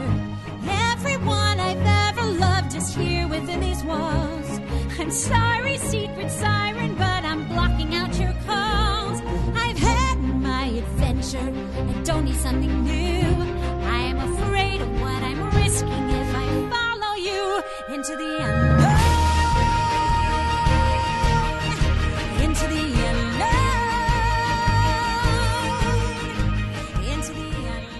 Iradex Podcast de volta com a, o Into the Unknown do Frozen 2, que tá indicado ao Oscar também, né? Frozen esnobadíssima no Snobadíssimo, rolê. Só chegou, só tá indicado a melhor canção, né? Melhor canção original. E também não vai E, levar. e tá bom. É. Por, mim tá bom. E é Não, de eu- novo a Indina Menzel, né? Que já É. tinha concorrido pelo Frozen 1. É, ela. Concorreu, né? No ela- primeiro? É, porque ela Como é a intérprete, né? Intérprete, sim. Mas são os, são os mesmos compositores, é a mesma dupla. Aham. E eu acho que. É a mesma dupla que fez a trilha sonora inteira dos dois É, filmes, né? e a mesma dupla de diretores também, se não me Sim, engano. sim, é a assim. mesma equipe, né? É, Jennifer Lee e Chris Buck. Mas, mas deixa, deixa a pessoa Tainá- que vai é. indicar o filme, né, falar e depois a gente fala. Que vai indicar é a Tainá. Tainá Lomba do Mercúrio Retrógrado. O podcast da casa também. Oi, gente, tudo bom? O barulho da chuva nesse áudio é pra combinar com o filme que eu vou falar, que seria uma surpresa se outra pessoa falasse dele que não fosse eu. É, vou falar de Frozen 2, que tá indicado ao Oscar de melhor canção, com Into the Unknown. Eu não sei falar inglês, vocês que lutem pra entender. É, não sei se vai dar pra entender o que eu tô falando, porque tá chovendo muito, muito, muito e o Caio vai ter que lutar para editar isso. Mas sobre o filme. Além de uma animação excelente, tá graficamente bonito demais, os efeitos estão maravilhosos, as canções, tem uma canção mais linda que a outra, tem vários momentos hilários, o Olaf é excelente, ele é uma quebra de gelo total em alguns momentos, mas além de tudo, eu acho que ele reforça mais uma vez o amor entre irmãos. E que nesse filme eu achei tremendamente bonito e a forma como foi retratada o amor entre a Elsa e a Ana. É, eu chorei muito, mas eu sou muito suspeita, pois cadelinha da Disney com Frozen, né? E é excelente, eu acho que as meninas já falaram muito bem deles no Pitacos. E eu não tenho muito o que falar porque eu só digo que é lindo. Assistam. Eu quero muito que ganhe, pois a música é excelente. Tudo, tudo maravilhoso. Disney, entre em minha casa e coma meu. Que maravilhoso. Foi tu que cortou ela que corta. Ela que cortou, ela Meu já mandou Deus, desse jeito. Que maravilhoso. Tu vai deixar. Vou, vou sim. Olha, sobre Frozen. Inclusive a risada de vocês. sobre Frozen 2. É difícil superar o primeiro, né? Mas pra mim é um excelente filme. É um filme muito engraçado. O Olaf é incrível. A dublagem do Fábio Pochá, pra mim, chega a ser melhor que a dublagem original. Do... Quem que faz a voz original? É o rapaz que fez o LeFou no, no Bela e a Fera live action. Eu esqueci o nome Ah, dele. não vi. Pra mim, deveria estar indicada a melhor animação. Eu acho que eu tiraria aí o Como Treinar o Seu Dragão 3. Muitas pessoas gostam do filme. Eu também acho ele bonitinho, emocionante. Chorei assistindo, mas eu acho que Frozen 2 é um filme melhor. E eu acho que não vai ganhar a melhor canção, porque eu acho que escolheram a música errada pra promover. Eu acho que eles pegaram a música mais grudenta, mais chiclete, pra tentar repetir Uhum. o Let It Go, né? Mas pra mim, a música Show Yourself parece mais com Let It Go, tematicamente falando. É uma música mais bonita, que tem um crescendo mais forte, um momento mais forte da, da animação. Então, enfim. É isso. Eu acho que Tainá não vai ganhar, não, hein? É, eu já falei muito do Frozen 2 no Pitacos. Nos dois pitacos, Nos né? dois Tem um pitacos, Com né? spoiler e sem spoiler. E realmente é um bom filme, mas é a, a Queen do Frozen 1. E assim, eu, eu tinha até falado pro Igor que não merecia estar em, ó, é, na categoria melhor animação, mas realmente, pensando bem, eu trocaria também. Como Nasce o Dragão por ele. Mas Fica aí, foi, foi lembrado essa, nessa categoria, mas. Vamos ver Esse a, ano não. Esse ano Oscar não, Faro. Falando em como treinar seu dragão, que novamente é um filme que bateu no problema ali de fechamento de trilogia, provavelmente. Nós temos aqui um, um áudio do Mackenzie falando sobre esse filme, né? Mackenzie, nosso amigo lá Perdão, do prim- Mackenzie. lá do podcast Primeiros Segundos, mais um podcast aqui da Ripa. E é, ele vai falar sobre o Como Treinar Seu Dragão, que está indicado apenas a melhor animação, obviamente, né? Raramente animações vão para outras categorias. E é dirigido pelo Dean DeBose, que se eu não me engano, ele dirigiu também os anteriores. Sim. Mas vamos ver o que, é que o Mackenzie tem para falar sobre esse filme. Oi, Caio. Oi, meninos. Oi, meninas. Que porventura estejam aí participando desse episódio especial do Oscar 2020, como já tem sido feito nos últimos anos.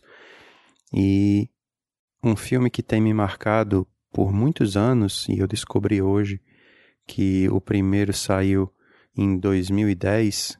Quer dizer, não é que eu tenha descoberto, é que eu me lembrei, não é? Fui dar uma pesquisada e o primeiro filme da série Como Treinar o Seu Dragão saiu em 2010. Então foram aí nove anos para esses três filmes e os três filmes concorreram ao Oscar. É pouco provável que o, o desse ano, né, o Mundo Oculto ou Mundo Escondido, eu não sei como é que foi traduzido em português, é, o terceiro da série e o encerramento da série ganha o Oscar, mas de qualquer maneira para mim é um filme que me me mexe muito comigo, mexeu muito comigo desde o primeiro que eu assisti. Eu posso dizer que não existiu nenhuma outra trilogia de filmes sem ser animação e filmes de animação que tenham mexido tão profundamente comigo em termos emocionais, em termos emotivos. Eu me lembro de chorar muito ao assistir o primeiro filme de 2010, depois de chorar talvez ainda mais no segundo, E nesse terceiro, de ter me emocionado também em muitos momentos e de ter debulhado de lágrimas, porque mexe profundamente comigo. Talvez por eu ter é, sempre sonhado de infância em voar e é engraçado como essas essas emoções elas são despertadas por banguela e soluço, né? Que eu também só descobri há alguns minutos como era o nome deles em português. É engraçado por, por já estar aqui nos Estados Unidos há tanto tempo, né? De ter de, de me desligar dos nomes e a gente pensa no, no nome dos personagens como a gente escuta. Então, é, Soluço e Banguela é, é engraçado e, e, e, mexe ainda mais também comigo, né? Talvez pelos soluços que eu acho que eu devo ter dado enquanto, enquanto chorava, né? Assistindo esses filmes. É, desculpe o, o, prolongar, mas como Treinar o Seu Dragão é, é um filme que, que cresce junto comigo, é, cresce junto com quem assiste, eu acredito, porque no primeiro filme o soluço e o Banguela são bem jovens e a gente vê como eles amadureceram nesses anos e como eles se tornam parceiros, amigos, como verdadeiramente crescem e escolhem os seus caminhos. E eu acho que esse, essa trilogia diz muito da gente, né, do nosso crescimento pessoal, das nossas descobertas, das nossas amizades, das nossas escolhas. E talvez por isso ele, ele mexa tanto comigo, pelas grandes mudanças que aconteceram na minha vida e talvez na vida de todos também. Então eu recomendo demais esse filme. E apesar de imaginar que ele não ganhe o, Oscar, mas eu sinceramente gostaria que pelo menos esse último ele ganhasse, né, para ficar registrado como e aqui a minha humilde opinião, uma das melhores trilogias que já foram feitas né, em qualquer lugar. Né, não deixa a desejar para mim em nada nos outro, os outros dois, apesar de que, obviamente, o primeiro causa um impacto muito gigantesco por ser o primeiro e ser um filme excepcional, com a trilha sonora lindíssima.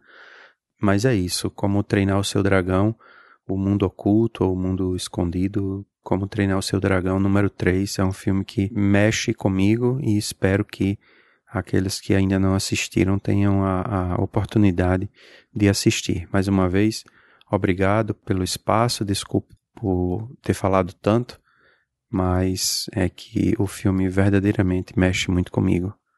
E é isso aí. Valeu! É um mundo escondido, Mackenzie. Só pra tirar sua dúvida. É porque eu acho que ele não deve saber o título nacional, né? É, exatamente, exatamente. porque mora fora, né? Ah, cara, eu gosto. De uma forma geral, eu gosto da trilogia de Como Treinar Seu Dragão. É marcante pra mim. Muito pelo que foi estabelecido no primeiro filme e por essa relação especificamente do Soluço e do Banguela e como a gente vê essa relação mudando no decorrer desses três filmes, evoluindo, sabe? Mas no geral, se eu não conseguir olhar tanto para essa relação, esse terceiro acabou sendo um filme fraco. Mas o legal, assim, para mim é que esse terceiro é um fechamento. Sim. E para mim é um fechamento digno. Não é um fechamento insatisfatório. Não é tipo, o fechamento da relação, da trilogia é satisfatório. Esse filme em si Parece ficou um que pouco foi bem aquém do que eu planejado. esperava. O, diz que o diretor planejou bastante. E é... É baseado em livro, né? e- Isso. É, baseado. É, mas o livro não conta a história. O livro é Ah, tipo é? um manual de como realmente treinar o seu Ah, dragão. Entendi, entendi. Aí é. Então ele já tinha essa coisa, nesse É. isso vai acontecer isso nesse. É uma coisa que. E ele soa que- mesmo. que- É algo que falta pra ele é Star bem Wars. Tipo assim, não, não vamos ficar explorando e ganhando dinheiro eternamente ótimo, com 4, cara. 5, 6 filmes, né? Que ótimo isso, cara. E o final, o final é, o final, assim, você pode até dizer que não gostou do filme, que ele não devia estar em melhor animação, mas aquele finalzinho ali não deu uma arrepiada assim, é de aquele chorar, né? É, o final é de chorar, cara, é muito lindo. É, nós vimos lá é, o Jake Gyllenhaal como desenho animado, né? maravilhoso. Não é o Jake Gyllenhaal. Não, mas ela disse que parece. Que parece, sim, o é. soluço parece o É, Gyllenhaal. é. E é É muito o Jay Baruchel, né. O, o soluço não. É o soluço, né? É, É, o Soluço. É, gostei do filme, gosto, mas o, o cara tá totalmente certo. Eu gostei muito do filme por isso, por todo o conjunto da obra e fechou bem. É o mais fraco dos três, como a gente já falou, mas é divertido. Ainda, é, mas é o mais fraco só porque, assim, primeiro é, é Exatamente, bom pra caralho, porque pra tipo, bater o é primeiro- excepcionalmente bom. O segundo também é bom, apesar de eu não achar do nível do primeiro. O terceiro é um bom filme, mas só que comparado com o primeiro, o primeiro é uma das Exatamente. melhores animações que eu vi na minha vida. Fácil, assim. Junto com as animações top da Pixar, que eu gosto tanto, etc, né? Com as Mas é um favoritas da filme. Pixar. É, um, é, é isso. Ah, vamos agora falar de mais um filme. E agora a gente vai falar do filme que provavelmente é o favorito da noite, 1917, que eu ainda não vi, mas eu quero muito ver esse filme. Inclusive o que tá tocando agora é trilha sonora ah, desse filme, né, que é do, do Thomas Newman, que tá indicado, o 1917 tem muita indicação, tem 10 10. indicações, tá indicado a melhor trilha sonora original, dirigido pelo Sam Mendes. Nós já falamos desse filme aqui porque a Lu já falou especificamente. E quem tinha pedido pra indicar esse filme foi a Adá, nossa amiga, né? Mas ela me surpreendeu porque eu não recebi um áudio dela. Eu recebi um áudio do filho dela, do Felipe. Ah, que maravilha. E o Felipe é historiador e ele vai falar um pouco sobre o que ele. Vocês vão entender, ele vai dizer por que ele decidiu falar o que ele vai falar no áudio. Oi, então falar sobre 1917, mas não dos aspectos técnicos que todo mundo tá falando, de ser um falso plano sequência, mas das questões históricas. Porque basicamente o que todo mundo fala, fala desse filme é da questão do plano sequência. Mas basicamente quase todo ano a gente tem, inclusive no Oscar, filmes sobre a Segunda Guerra Mundial, mas quase nunca tem sobre a Primeira. E eu gostei muito que o filme retrata muito como era essa dinâmica da Primeira Guerra Mundial, que é muito diferente de todas as outras guerras que vieram antes ou depois. Se passa em um momento da guerra quando você tem, depois de praticamente dois anos, desde 1915, em que tinha só praticamente batalhas sem mudar um centímetro das fronteiras entre as trincheiras, era basicamente as tropas enfrentando e matando gente.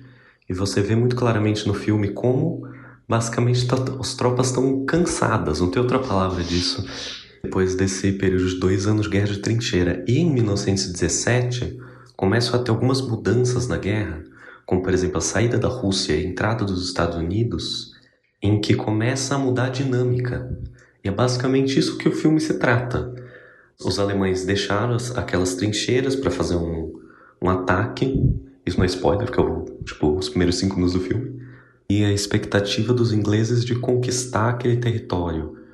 E esse contexto é interessante para entender por que certos personagens tomam certas ações. Acho que eles não estão no momento de começo da guerra, enquanto tá todo mundo em plena racionalidade. Não, eles estão praticamente há dois anos sem mudar absolutamente nada, desesperados para que alguma coisa aconteça. Estão dispostos a realmente arriscar tudo, porque eles não aguentam mais essa situação.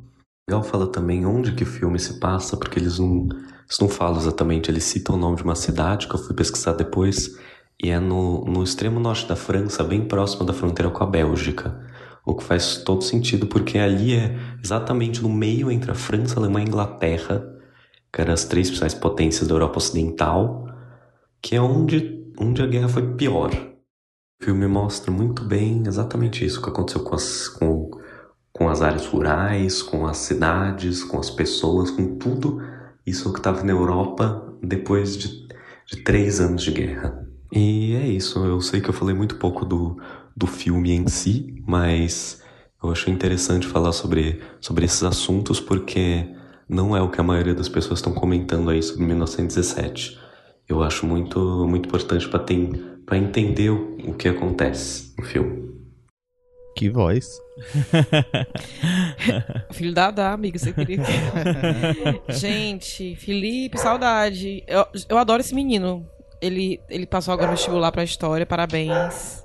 E realmente, você andar com ele, uma vez eu andei com ele pela cidade de São Paulo, ele foi me explicando as coisas, é, é realmente uma aula de história. Eu acho que ele escolheu a profissão certa.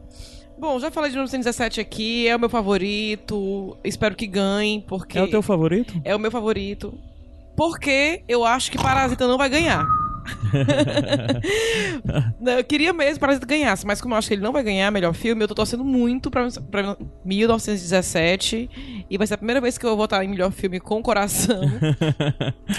e é bom, gente. Ele me surpreendeu bastante esse filme. Ele.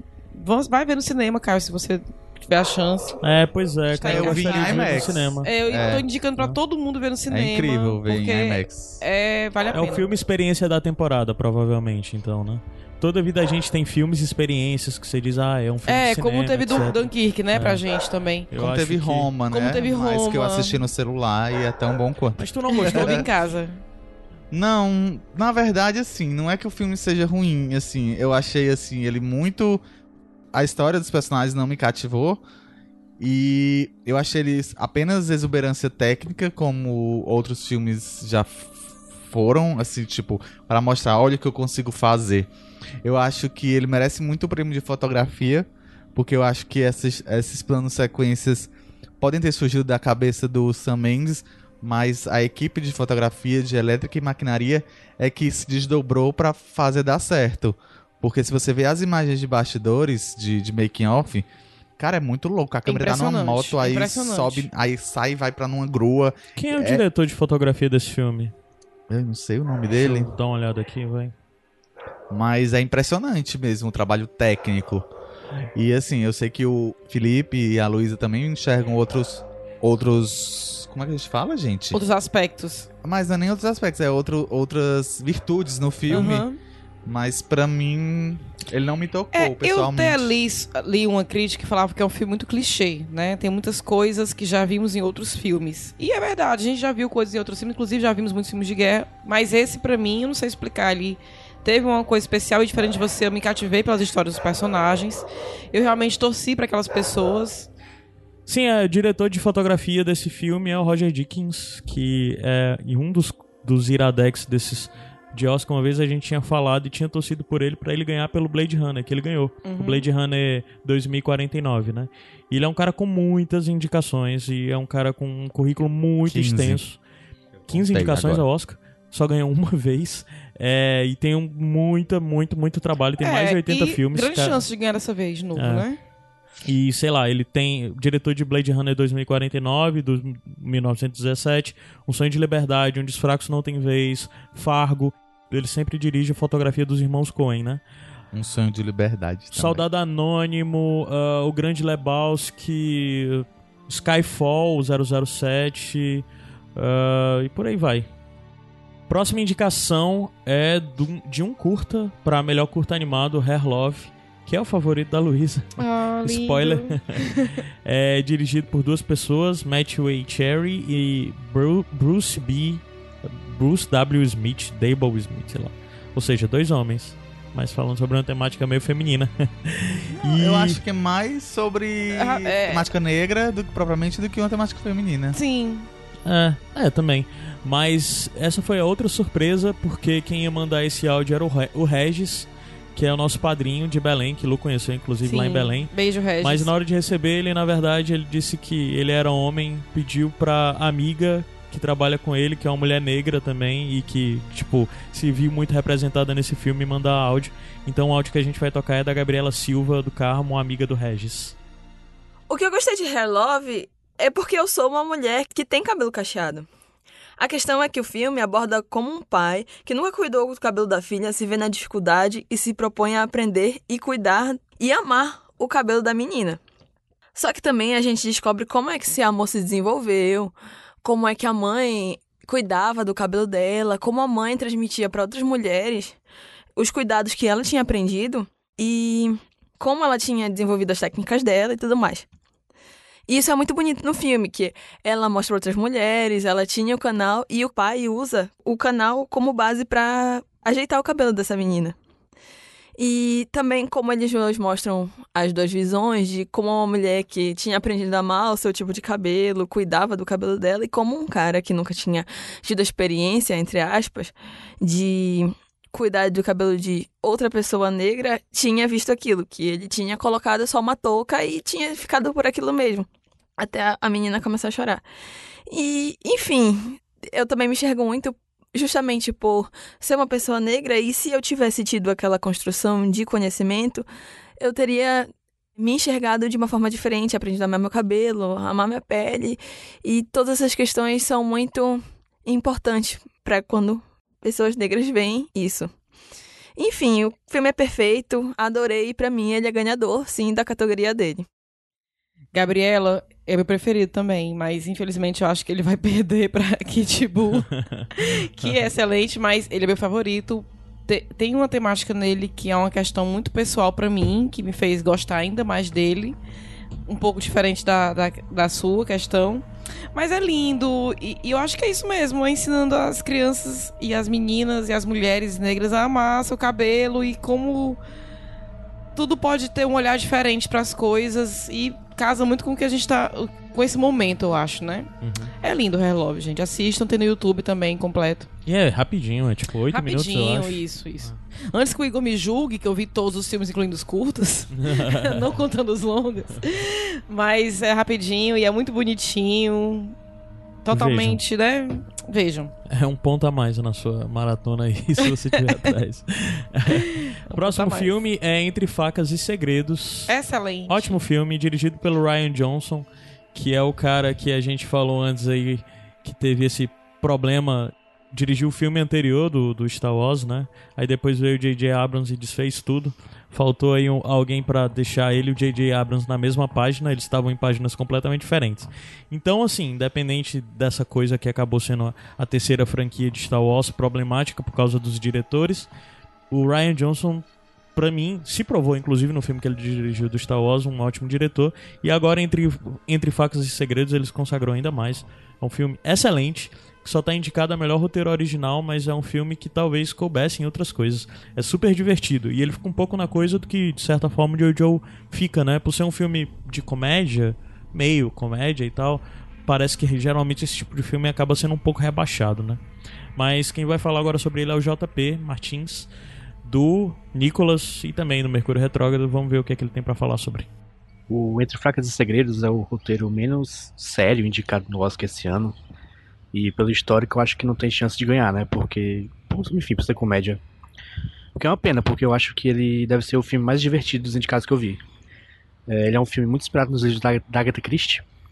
Assassinato Expresso do Oriente. É... Esses aí, não lembro mais nenhum. É, só que como se fosse uma versão atualizada para os dias de hoje, né?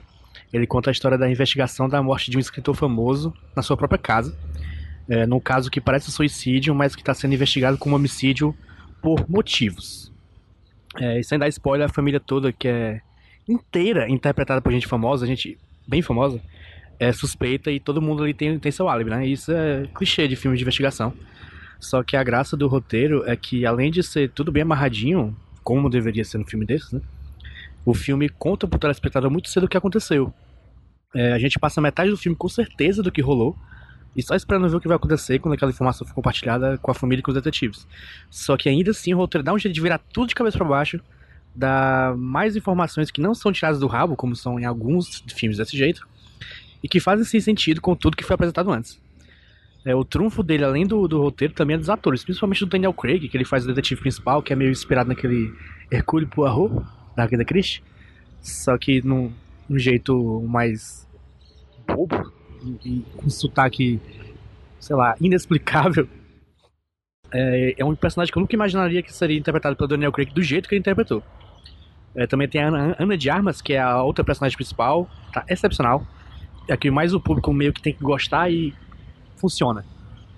É, o resto do elenco também, como é só o famoso aí, eu não vou listar porque é muita gente, tá muito bom fazendo a família que conquista cada um do seu, do seu jeitinho o ódio da audiência. E é isso, infelizmente Knives Out tá concorrendo no mesmo ano que Parasita, né? Então não vai ter jeito. Vou fazer que nem o Ryan Johnson e só ficar feliz com a indicação. Beijo, gente. Olha, eu queria dizer que Tony Collette nunca desperta o meu ódio. Ai, ela é excelente, gente. Esse filme é muito bom. Foi É, muito bom, surpreendente. não esperava que fosse ser assim tão legal. E o JP falou muito bem. A gente já sabe tudo e ainda tem coisa pra se surpreender. Então, mereceu a indicação. E vamos ficar felizes pela indicação mesmo.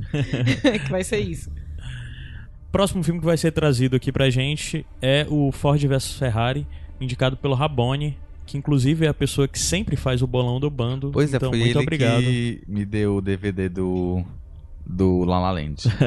Muito obrigado, Rabone. É, E eu, o Rabone vai falar do Ford vs Ferrari. Ai, caralho, a afta tá começando a incomodar aqui. É. Ford versus Ferrari. Então bora agora ouvir o que o Rabone tem pra falar sobre esse filme. A um ponto, às 7000 RPM, que tudo some. A máquina fica sem peso, simplesmente desaparece. Tudo que sobra é um corpo se movendo pelo tempo e pelo espaço. 7000 rotações por minuto. É quando acontece. Você sente se aproximar, sobe por você. Se aproxima dos ouvidos. Faz uma pergunta: Quem é você? Ford vs Ferrari conta a história da grande corrida de 24 horas de Le Mans. A Ford estava mal nas pernas na época. Aí queria algo que chamasse atenção. E o que é que deu a ideia foi o piloto, interpretado por Matt Damon, Carol Shelby, que era fazer a grande corrida. E com isso ele chama o amigo dele, mecânico e piloto, interpretado por Christian Bale, que é o Ken Marles. É uma história de sessão da tarde, praticamente, de filme da sessão da tarde onde você assiste com toda a família e todo mundo se diverte. Há momentos de tensão, há momentos de tristeza, mas é um grande filme Sessão da Tarde.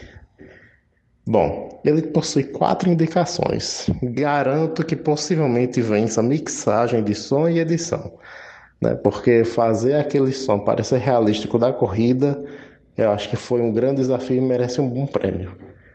Bom, se você gosta de corrida, se você gosta de Fórmula 1, se você gosta de piloto, história de piloto, é um grande filme para você conhecer a história do Ken Marles.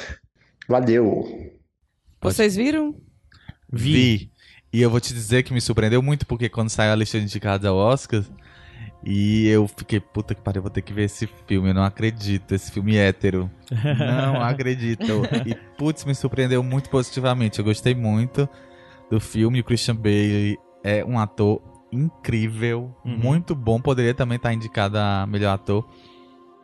E o filme, nossa, é isso que ele fala, é muita emoção mesmo. Você torce, você se emociona, fica triste, ri. Aham. Os É, atores hum. estão trazendo personagens muito carismáticos nesse filme, né? É, o Matt E ele Damon é o filme Matt que- Damon, né? É. Mas, ele o Matt cria- Damon é carismático. É, então. Mas ele cria muito essa sensação exatamente de lugar conhecido, né? De você olha e. Só como um filme nostálgico, né? Engraçado. É, como- Eu assisti, eu acho que também tem muito também o fato de eu ter assistido muita Fórmula 1 quando era criança, então ah, acho que foi? Não, eu não vi. talvez Eu pegue assisti um pouco.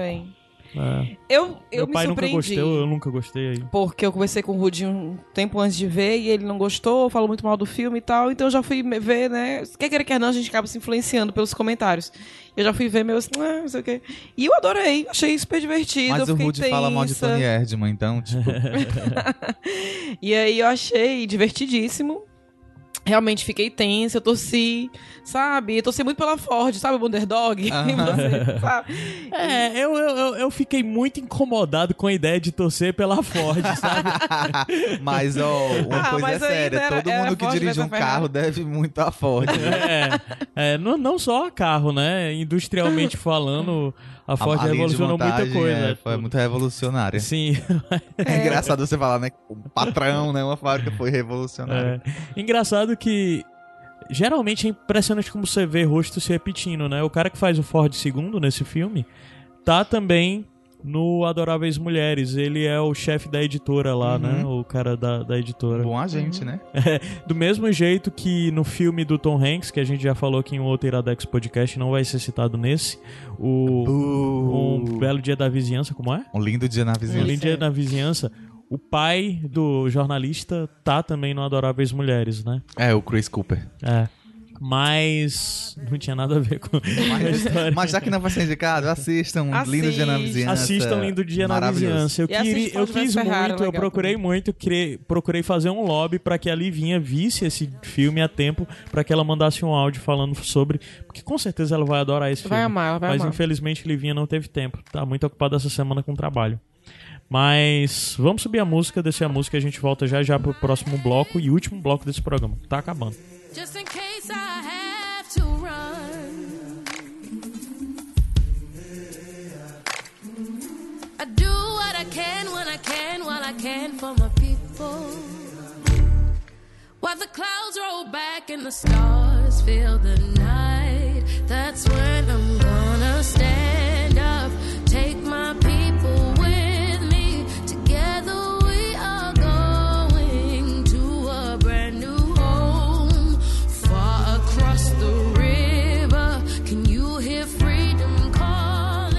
pop, né?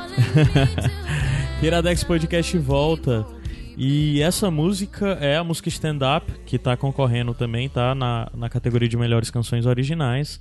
E a gente já falou sobre essa música quando nós indicamos o filme Harriet, né? Essa, essa música é do filme Harriet. Essa música, a intérprete e compositora é a Cynthia Erivo, que, Erivo, que é atriz, que tá concorrendo a melhor atriz também. E tá com, ela vai estar, tipo, concorrendo a melhor atriz e também tá concorrendo pela melhor canção, que ela é compositora. E para você saber mais de Harriet, escute o Iradex Podcast que nós já falamos sobre. A Lu indicou muito bem já esse filme aqui. Obrigada. Ah, E é um filme muito bom. Tu já viu? Vi. Viu? Ah. A próxima indicação agora é o filme Perdi Meu Corpo. PJ Brandão que tá indicando, óbvio, esse filme é a cara Ele- dele. é, e ele adorou. tá indicada a melhor animação, direção de Jeremy Clapping, outro filme da Netflix. Lobby da Netflix fortíssimo. PJ, que é do HQ Sem Roteiro, e do Nicolas. Os podcasts Nicolas, da casa. podcast, podcast da Ripa. Oi, gente, aqui é o Pedro e eu venho aqui para indicar para vocês um dos filmes do Oscar desse ano de 2020. Foi solicitação do Caio, eu vim aqui novamente indicar para vocês um filme que fez parte de uma que faz parte de uma categoria que cujo um dos filmes também eu indiquei em 2018. Na, na época eu falei sobre Com Amor Van Gogh, que é um filme de animação que particularmente era meu favorito para a categoria de animação, porque era um filme que fugia um pouco do convencional do que estava sendo posto na premiação, como os outros filmes que estavam lá, mas que não venceu, mas tudo bem, é isso mesmo. Eu acho que essa categoria de animação é interessante ver os desses filmes que vêm meio que na periferia dos grandes estúdios, assim. E uma grata surpresa dos filmes que estão indicados à animação nesse ano de 2020, para mim, foi o Perdi o Meu Corpo, em inglês I Lost My Body, ou em francês, um nome que eu não lembro qual é. Ele é um filme dirigido por um cara chamado Jeremy Clapin, e tem como personagem, na verdade, tem como personagens principais dois personagens. O Naufel, que é um jovem garoto que está procurando se encontrar no mundo, ele é entregador de pizza, e uma mão, uma mão que perdeu o seu corpo, como diz o nome do, do, do filme, e que atravessa a periferia de Paris em busca da, do seu dono, em busca do resto do corpo que essa mão perdeu. É, por que, que eu estou indicando esse filme? Porque, assim como com Amor Van Gogh, ele é um filme cuja técnica de animação em 2D é um pouquinho diferente do que a gente costuma ver nas animações blockbuster que ocupam as, as salas de cinema hoje em dia, né? Como, por exemplo, Frozen, que nem foi indicado, Frozen 2, ou Toy Story 4, ou Como Treinar Seu Dragão. Até mesmo Klaus, que é um filme que também está indicado nessa categoria de melhor animação, ele é 2D, mas que utiliza bastante das técnicas em 3D para para criação, assim, ele emula, de certa forma, um efeito 2D.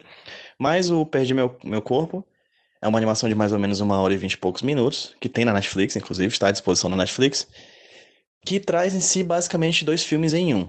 Uma aventura, que é essa figura dessa mão correndo atrás de seu corpo, e uma história de amor, que dá a história desse personagem Naufel, com uma moça chamada Gabriele. A partir daí, a gente tem essas duas tramas que se intercalam, a gente tem essa mão e esse personagem que viaja no passado também para lembrar do seu passado com a sua família. E é, é um filme bastante delicado para mim, assim, é um filme que particularmente gostei bastante nos seus detalhes. Existem algumas cenas de flashback da vida do Naufel que eu particularmente gosto bastante, que são cenas que são sempre muito focadas na delicadeza do gesto das mãos. Quem desenha, ou quem trabalha com desenho, ou quem trabalha com animação ou com quadrinhos, sabe que a mão talvez seja um dos elementos do corpo mais complexos, devido às suas várias possibilidades de movimentação, né, suas várias possibilidades de formas que elas podem é, atingir. Então é um filme que particularmente me, me interessa bastante porque trata sobre memória, sobre afetividade, sobre corpo, né, como essa, esse corpo é de certa forma a materialização dessa memória humana, como o nosso corpo não deixa de ser com as nossas cicatrizes, com as nossas marcas. Os detalhes do nosso corpo são partes de uma memória que ficam com o passar do tempo, que se agregam com o passar do tempo à nossa vida, né? As rugas, os, o, as marcas do nosso corpo. E eu também gosto bastante do filme porque ele ousa trabalhar um enquadramento muito focado na figura dessa personagem que é a mão. O que, o que eu quero dizer com isso? É, eu particularmente gosto muito de filmes que trabalham com o micromundo, né? Homem-Formiga, o próprio é, Querido Encolher as Crianças. E esse, essa câmera que, que corre atrás dessa mão, ela é muito focada no chão, muito focada nos detalhes de uma cidade que a gente às vezes não vê, que são os ratos escondidos debaixo do, do metrô, as formigas, as baratas, os pombos que voam por sobre nossas cabeças. A mão é essa figura da, da do filme que passeia por essa cidade que é invisível aos nossos olhos, né? Eu particularmente gosto bastante de filmes que ousam brincar com enquadramentos a partir de uma visão um pouco diferente, talvez, da nossa visão humana, da nossa visão de gente de cima para baixo. Eu particularmente gosto dessa câmera próxima do chão e o filme é muito feliz em tratar dessa visão, dessa mão durante todo o longa-metragem.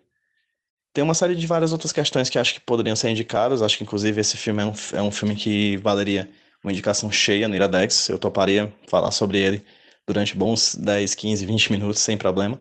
Mas fica aí a indicação para caso vocês tenham se interessado, procurem Perdi Meu Corpo, I Lost My Body. Está à disposição na Netflix, tá? Para quem quiser assistir. É um filme francês de ano de 2019 que está concorrendo na categoria de melhor animação. Vai ganhar? Duvido muito, mas pelo menos ganhou o meu coração. É isso. Valeu. E aí, Lu, tu gostou do I Lost My Body? Mais ou menos. Eu gostei, achei a ideia muito original, achei diferente, mas algumas coisas no filme me incomodaram. Filme francês, né? Não quero falar que. Não quero falar o que me incomodou pessoalmente pra não dar spoiler da trama. Aham. Mas eu achei, né, assim, meio. Não, não gostei de, de algumas coisas e achei, sem querer ver trocadilhos, que o filme perdeu a mão.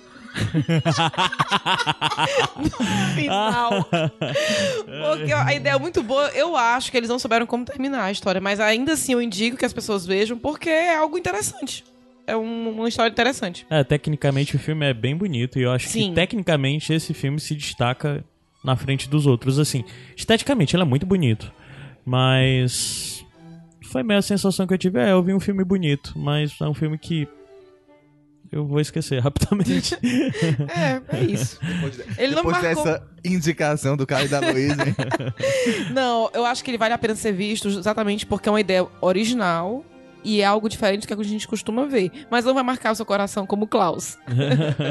é isso. Eu acho que tem um pouco disso, porque esse é o filme adulto, né? De todos os que tá Exatamente, indicado ao é um Oscar. filme adulto. É, sempre tem dos filmes de animação, sempre tem um que é mais adulto. Esse é o filme adulto desse ano, né? E quero deixar aqui, embora tudo concordo na parte técnica, que o Jota falou, os movimentos da mão são excelentes, mas quero aqui discordar do Pines, que comentou que esse movimento das mãos só poderia ser feito em desenho. Jamais.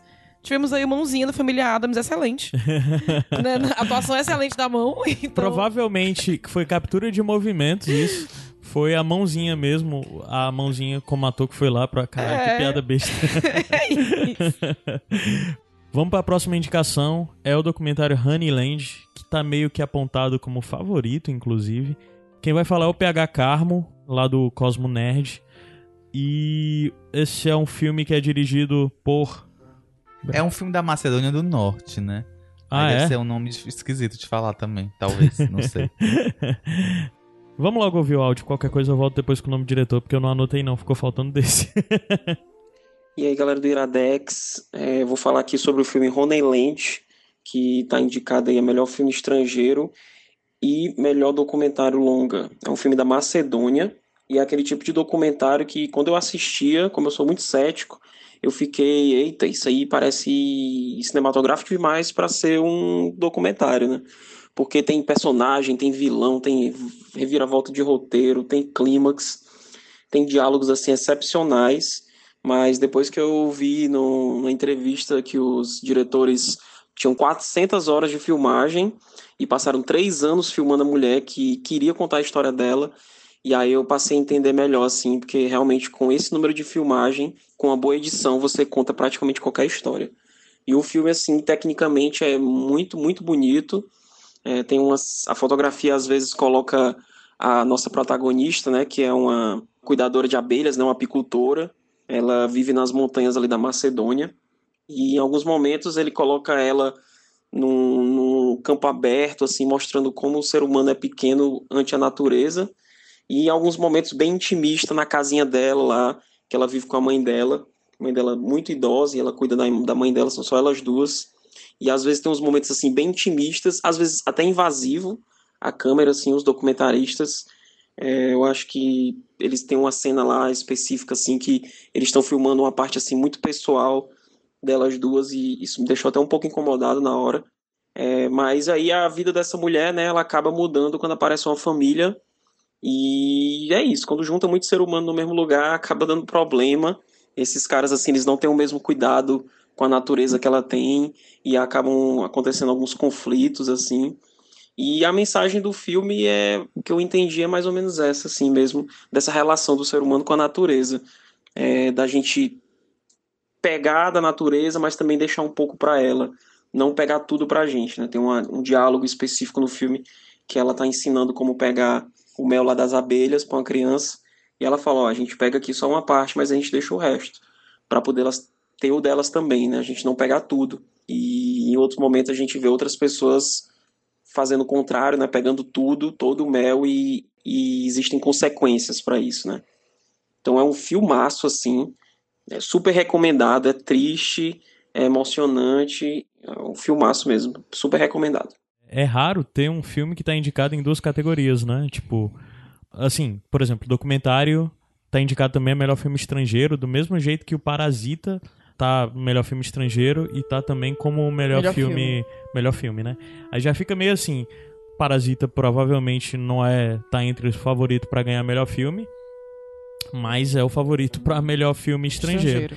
E eu acho que esse também é o favorito para documentário, pensando é, a partir dessa é, o PH falou bem assim é, sobre o documentário e eu indico para quem for assistir que persevere os primeiros momentos, porque ele é lento, né? Uhum. Como ele falou, o pessoal tá ali com, com essa protagonista e ela mora no meio do nada com a mãe. Então, é uma realidade. Uma coisa que eu amo em documentário, porque mostra para você realidades que você jamais veria se não, se não fosse pelo filme, né? Pelo cinema.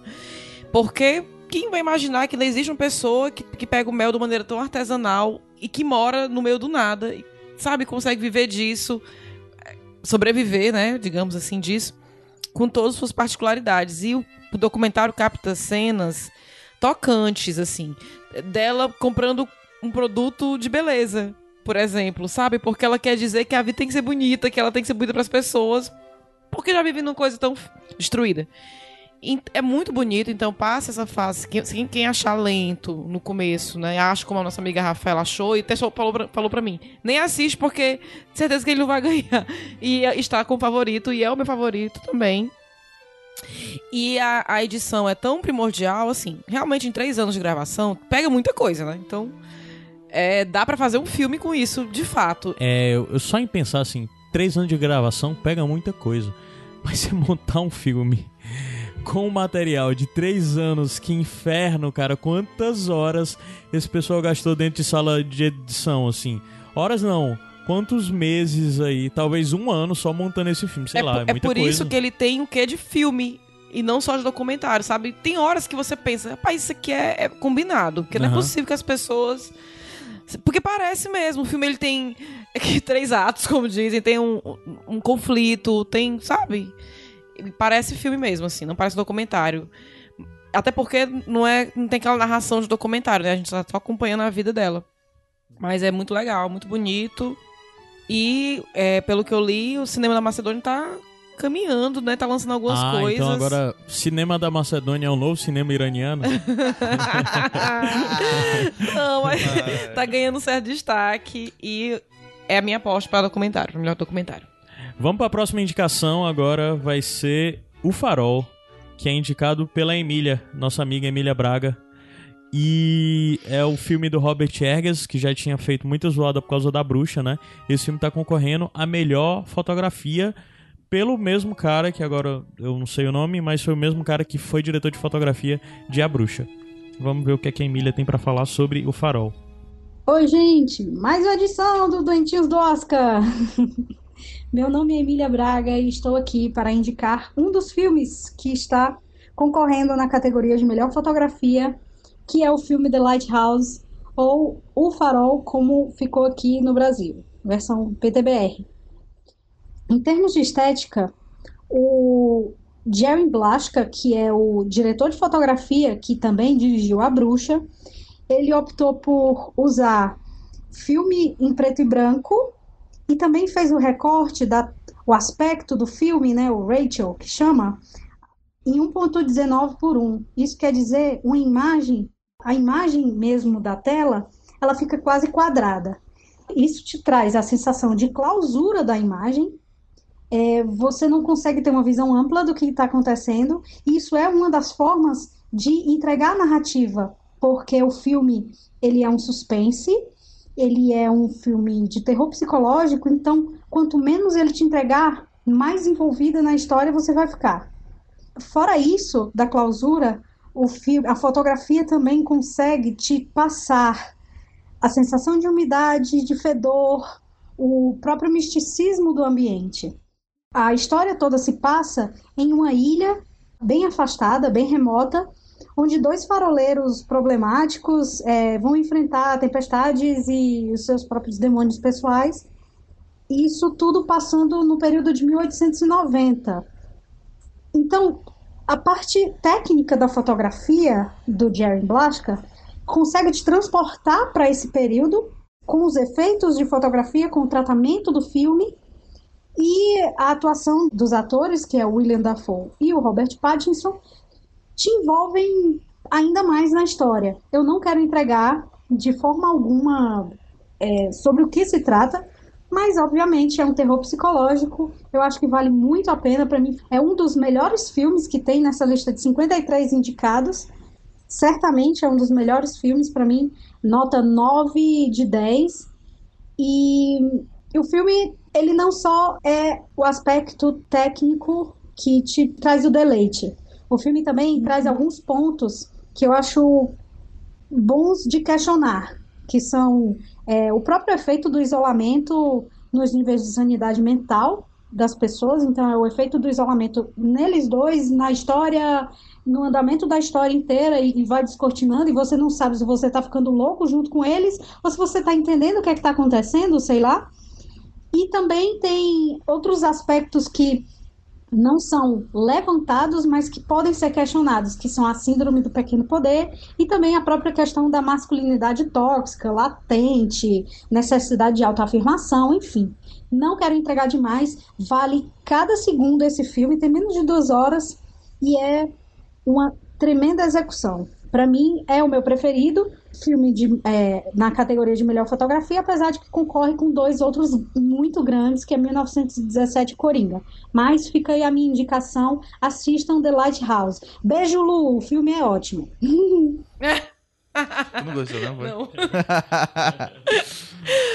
Ai, Emi. Uma coisa que eu acho que vale a pena dizer, porque é uma informação que só tá nos créditos, é que, tipo, o filme é inspirado em anotações reais de diários de valor faroleiros por aí. Aí você percebe que o negócio é mais embaixo, é meio assustador mesmo. Você perceber que isso não saiu da cabeça de um, Não saiu do a- de um nada, autor né? ficcional, né? Partir da cabeça de pessoas reais. Aí é um. Ele ganha um tom a mais de assustador, sim. Eu não terminei de ver esse filme. Até hoje eu vi, tava vendo, aí dormi e não retomei ainda, mas vou retomar até e quem o tá acostumado com o vídeo do Instagram não vai achar estranha a tela, não. Eu achei estranho, eu queria dizer, tudo nesse filme me causou estranheza. O aspecto Tudo- da tela, Tudo me incomodou. fotografia, as interações, os diálogos, tudo nele causou estranheza. E eu acho que esse era o intuito, É, sabe? não, é. Então, no geral, tudo que eu vi do filme, eu vi pouco mais da metade do filme e eu gostei bastante. Eu tento William no final. fado, sensato, Impressionante, justiçado. cara, o William Dafoe nesse filme, assim. Porque Ele é foda, merecia uma gente. indicaçãozinha. de- Pronto, tá aí. Eu tiraria o Anthony Hopkins e botava o William Dafoe no coadjuvante aí. Olha, justo. a, a indicação da Emília, pra mim, foi muito melhor que o filme. Eu não gostei desse filme, eu fiquei incomodado o tempo inteiro.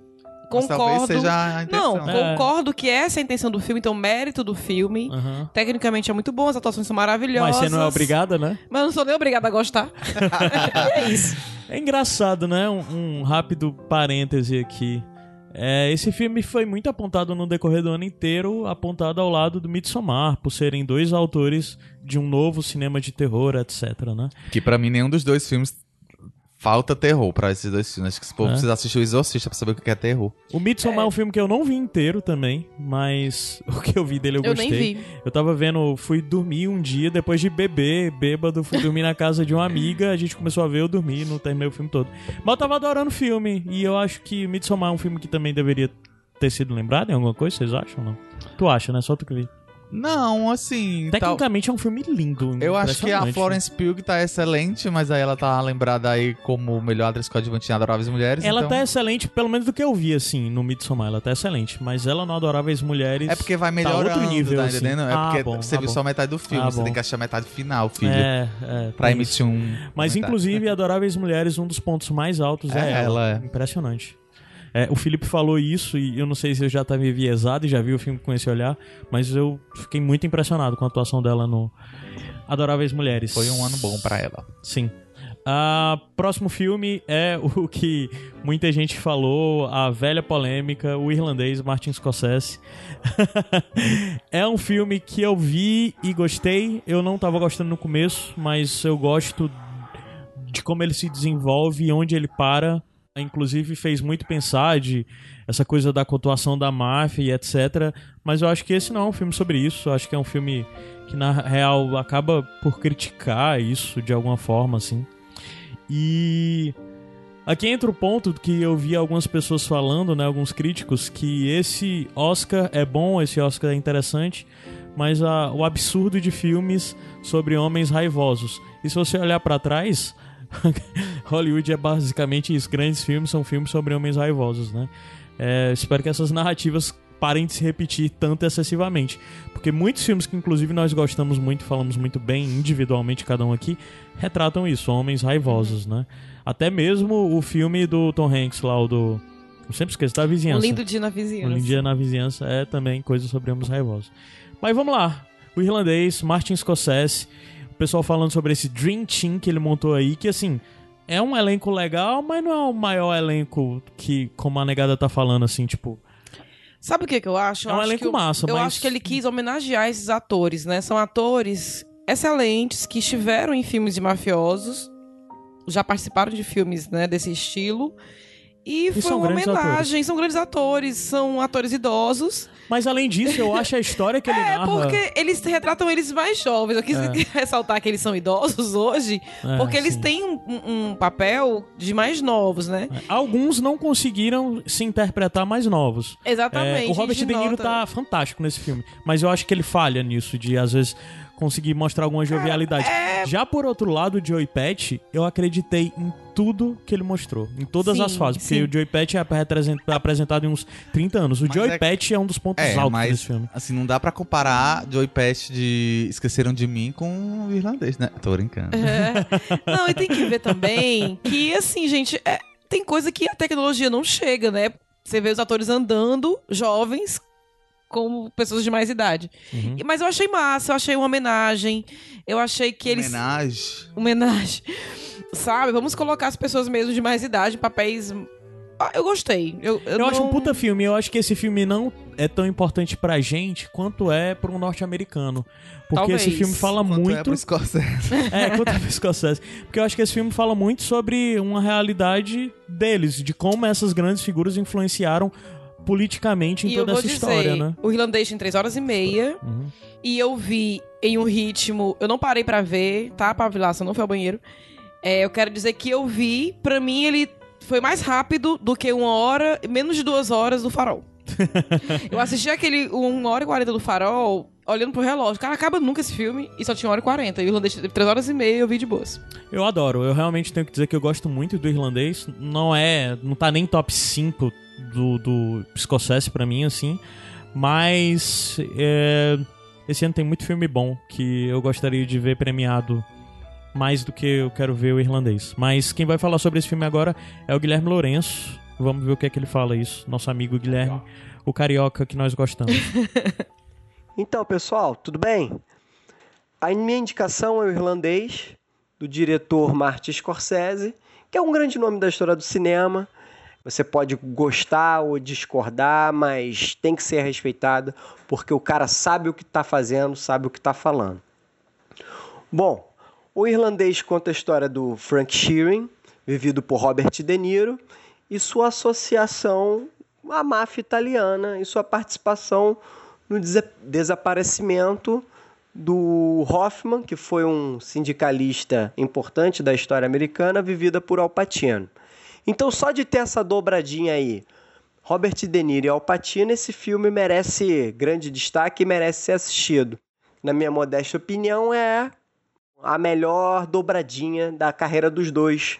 Já que eles fizeram outros filmes juntos, mas nunca com esse nível de entrega, né? de atuação mesmo. Os dois estão monstruosos.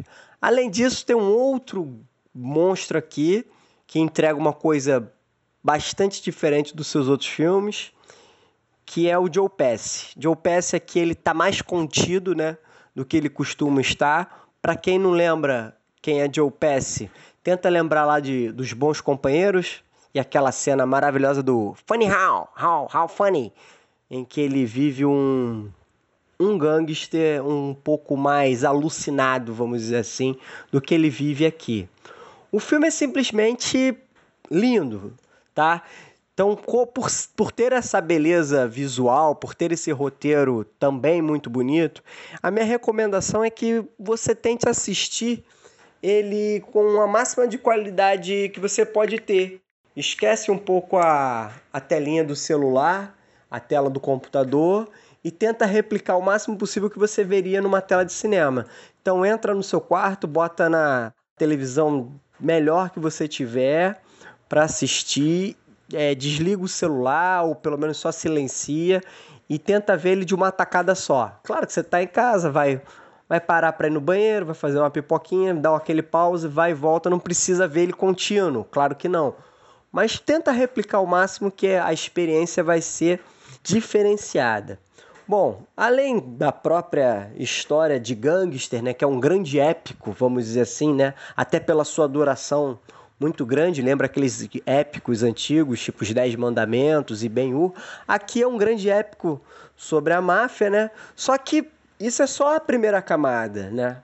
Ali a gente tem vários aspectos da vida de várias pessoas, né, de três sujeitos, mas vamos dizer assim, principalmente, né, aborda ali arrependimento, a passagem de tempo, fala sobre o envelhecimento e principalmente as consequências do, do, dos atos das pessoas, não só no seu curto período, né, vamos dizer assim, a, as consequências imediatas, mas também as suas consequências ao longo de anos, ao, às vezes até ao longo de é, décadas, e como isso afeta as pessoas ao seu redor, seu envolvimento tanto com a sociedade quanto com a sua, sua família. É um grande filme. Se é o melhor filme de, do Scorsese, eu não sei, mas se não for, tá entre ali os dois melhores, três melhores. Tá? E não fica nessa preocupação da duração do filme. É uma empreitada que merece ser realizada e a gente perde tempo com coisas que não são tão muito bem feitas e mesmo assim a gente se diverte. Eu garanto a vocês que vocês vão assistir esse filme, vão se divertir, mesmo que no final você se sinta um pouco cansado, mas é obra de arte da primeiríssima qualidade. Valeu, gente. Abraço, beijos. Braços e beijos. Cara, o ele falou aí que o filme é tipo top 3 ou top 2 do Scorsese e eu pouco antes tinha desmentido. Desculpa, Guilherme. Realmente não acho que seja. Também não, hein? Scorsese tem. Sim, muito- gente, vejam Silêncio, é um filme que o Scorsese fez. Eu nunca vi, ó, cara. Antes do, do, Também nunca do, vi, 2016. do irlandês e passou batido. Total. E é muito bom. Silêncio, acho que é 2018, né? Ou é 2019 mesmo? 2016. Silêncio? Caramba, faz tanto tempo assim? Caramba. Sim. É, ele passou três anos fazendo esse, né? Ah, foi. ah. Ah, esse filme o, tá indi- indicado em um bocado de coisa, inclusive adaptado, né? Porque é interessante a história do irlandês, que a gente inclusive já indicou aqui no Iradex Podcast. Quem indicou foi o Dudu, do Indo e Voltando, né? Ah, o podcast. E o interessante dele, que pra mim foi bem surpreendente, foi entender que de fato ele é totalmente baseado em uma história, em uma suposta história. E é interessante porque ele, de alguma forma isso linka ele a algo que a gente tem visto no Tarantino de realidades fantásticas, né? Do Tarantino pegar um negócio. A diferença é que quem fez isso não foi o roteirista. foi a própria figura em quem o filme é baseado, né? Porque um jornalista um dia pegou um depoimento do cara que conta essa história agora, que é o personagem do De Niro, eu esqueci o nome dele, do Frank. personagem, o Frank Frank dizer- Shirin. Eu ia dizer Frank Shirin. Vale, mas o Frank Vale é o cantor. é o Frank Shirin. Ah, ele em algum momento contou pro jornalista a história dele de coisas que ele nunca tinha contado pra ninguém e esse filme narra essa história do que esse cara contou, que foi um cara que foi matador da máfia e etc. E é interessante que muitas das coisas que ele fala pode não necessariamente ser verdade, mas estão retratadas no filme. Porque ninguém sabe, são coisas que simplesmente ele disse eu fiz isso, mas não tem ninguém nem pra negar ou pra confirmar que ele fez de fato. Aí é interessante isso. Porque, sei lá, vão linkando com grandes acontecimentos da história dos Estados Unidos da década de 30, eu acho, até 80 por aí. Não lembro, acho que é mais ou menos isso. Não lembro. Bem, é um bocado de tempo que ele É. retrata. Próximo filme que nós vamos falar é ah, O Irlandês está indicado a melhor filme. Também está indicado a melhor filme. O próximo e também vai estar indicado a último, que esse é o penúltimo que nós vamos tocar. E agora o que a gente vai falar é o Parasita. Nosso queridinho. O filme coreano, com seis indicações, inclusive melhor filme estrangeiro e melhor filme, né? E o diretor, o, o Bong Joon-ho, a gente já falou desse filme também aqui no Iradex Podcast, ah, com Foi Paulo Moreira, Paulo, inclusive. É. E quem vai falar pra gente sobre é o Wilson Júnior, do canal Escambau no YouTube, que agora também tem podcast, que é o Cinema em Três Atos e o Fazendo História.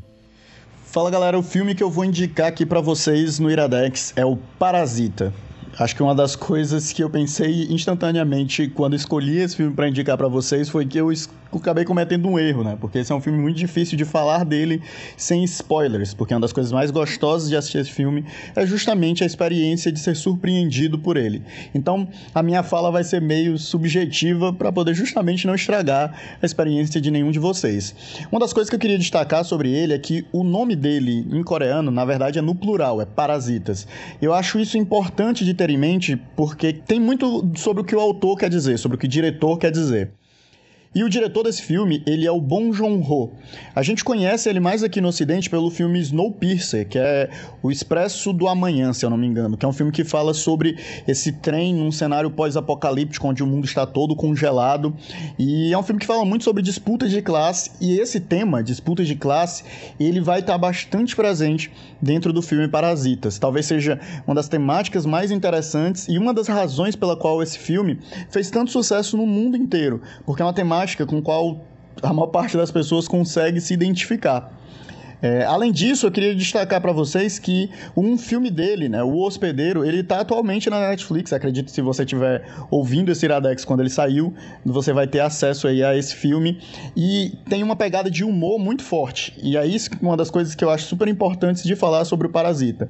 Ele é um filme que ele transita muito bem entre diversos gêneros cinematográficos. Algo que a gente que assiste filmes aqui no Ocidente não está tão acostumado, por conta do cinema hollywoodiano ser muito padronizado, né? especialmente nesse sentido de é, ficções e etc. O gênero é muito importante para você definir quem vai assistir esse filme ou não, né? falar sobre o público, quem é que vai buscar aquele filme. Então a gente acaba tendo filmes muito mais fechadinhos dentro dos seus gêneros para que o filme seja mais fácil de ser vendido. Isso não é algo que acontece em Parasita. A gente começa com um filme que tem uma pegada muito forte pro humor e lentamente esse filme vai se tornando um suspense e meio que termina como um thriller. Então, essa experiência, ela é muito singular, né? E é algo que a gente não tá tão acostumado a ter. É, esse é um filme que provavelmente deve ganhar alguma premiação, especialmente a premiação de língua estrangeira, né, que é para a qual ela está mais cotada.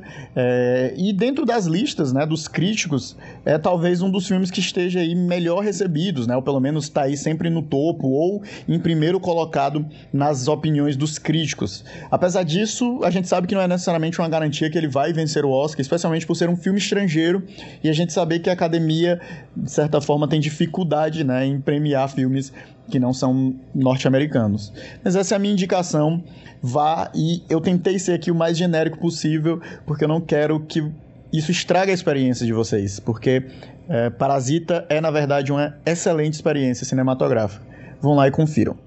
Olha, eu concordo. Acho que você tem que assistir sem saber de nada, porque eu só conhecia o nome do filme que ele tinha ganhado a palma de ouro em Cannes. Fui assistir no cinema e realmente é surpreendente, é maravilhoso.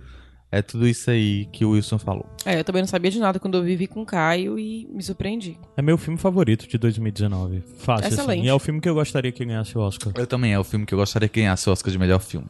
É. Vamos pro nosso... Meu, meu Ah. favorito, eu comentei isso, né? meu favorito, meu favorito é 1917, justamente porque eu acho que ele não vai ganhar essa categoria, mas Uhum. também seria meu favorito. Vamos agora pro último áudio para fechar esse programa. A última indicação é do Felipe Teixeira, que vai falar sobre o História de Casamento, outro filme da Netflix e que é dirigido pelo Noah Baumbach, que aí vamos botar ele no canto certo, ele é o marido da Greta. Ah, tá concorrendo em seis categorias diferentes, inclusive melhor filme. Vamos ver o que o Felipe Teixeira, criador do Nome Disso é Mundo, o podcast, tem pra falar sobre História de Casamento. Em História de um Casamento, Noah Baumbach, diretor de Francis Ha e a Lula e a Baleia, apresenta o drama que se desenrola a partir da decisão do casal Nicole, interpretada por Scarlett Johansson, e Charlie, interpretado por Adam Driver, de se separar. Os atores entregam performances excelentes e são o ponto alto do filme. Não só os protagonistas, mas também a coadjuvante Laura Dern, que interpreta a advogada de Nicole, Nora Fanshawe. O drama familiar faz com que, como todo bom filme, continuemos com ele após os créditos finais, pois não toma partido, não é panfletário. Apenas se concentra em contar a história, cujos pontos de vista são apresentados pelos próprios personagens. Dessa forma, chegamos ao fim do filme com uma sensação de tristeza por ver aquela família se desfazendo, ao mesmo tempo em que reconhecemos a inviabilidade da vida a dois daquele casal. Talvez o filme seja um pouco longo demais e alguns recursos visuais que o diretor usa para marcar a separação dos protagonistas, como o portão se fechando entre eles ou a imagem de cada um se apagando à frente do outro, sejam meio óbvios e bregas. Mas nada que macule o resultado final. O filme recebeu seis indicações ao Oscar, porém, dada sua qualidade, a obra está bem além de qualquer premiação. E, pra fechar esse programa, né?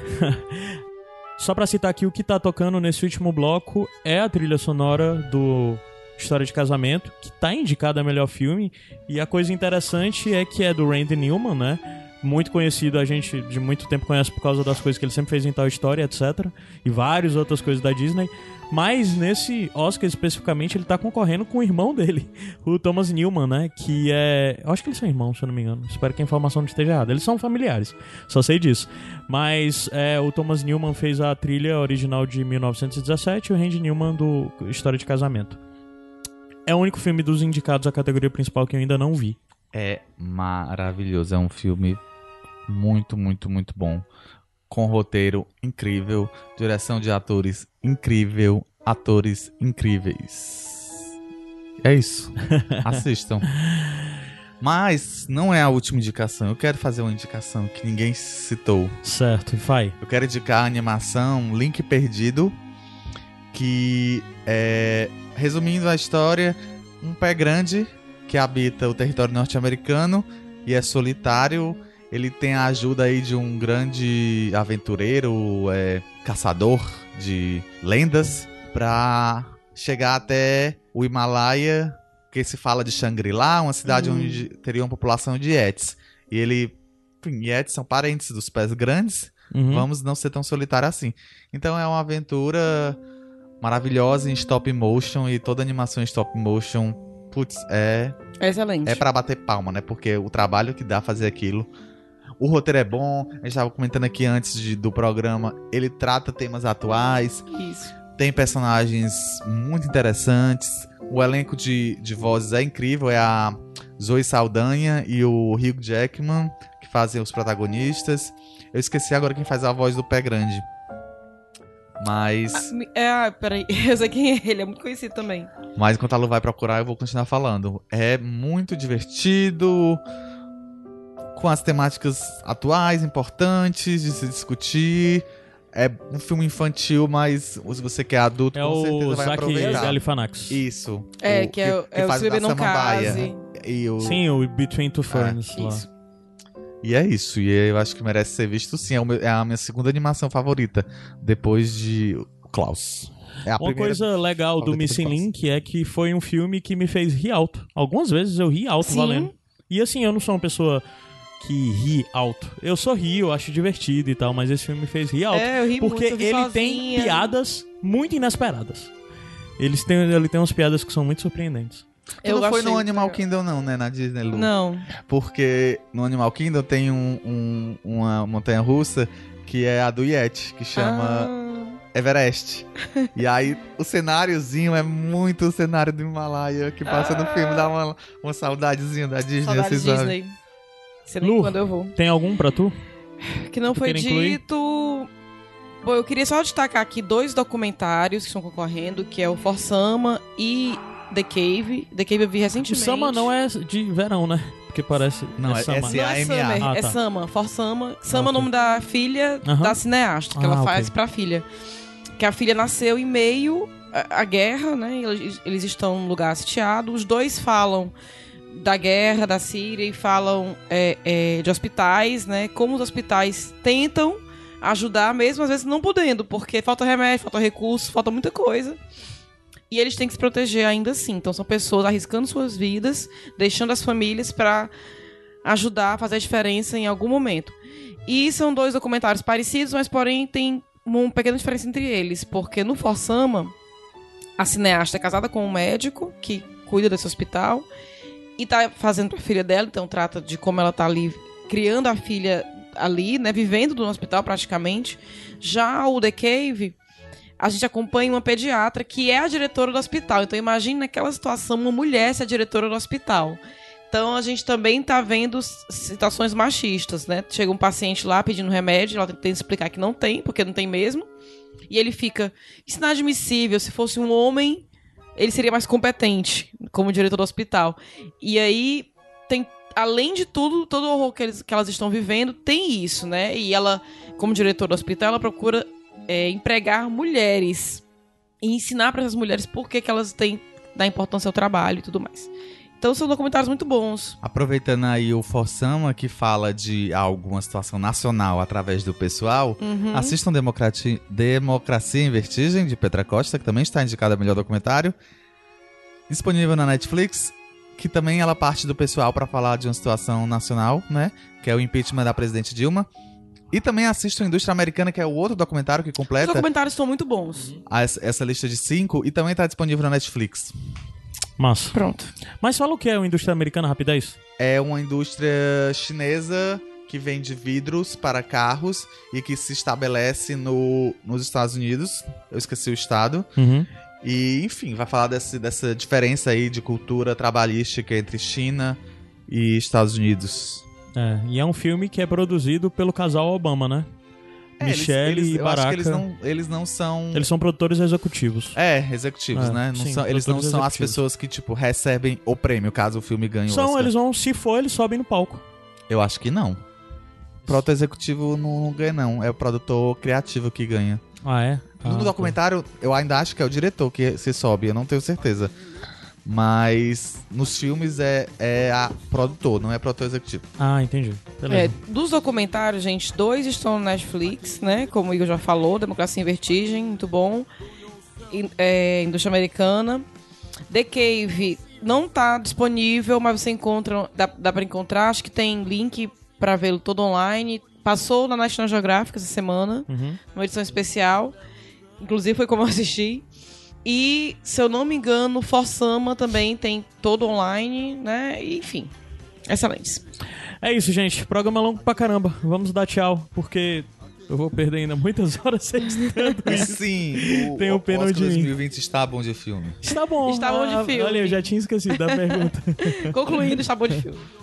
Tchau, pessoal. Até semana que vem. Eu fui Adeus. Caio. Luísa Lima. Igor Vieira. Ah, essa música pra fechar, que também tá concorrendo ao Oscar, a última música, é a música do Randy Newman, porque ele tá concorrendo como melhor trilha original no História de Casamento e melhor canção original no Toy Story com essa música I Can Let You Throw Yourself Away do Toy Story 4. É isso, tchau.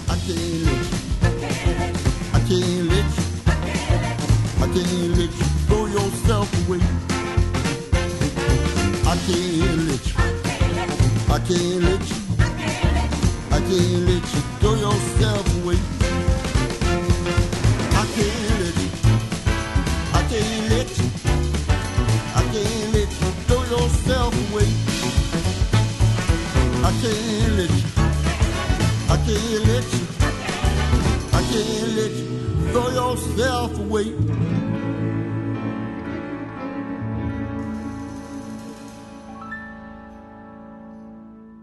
Podcast editado por Caio Anderson.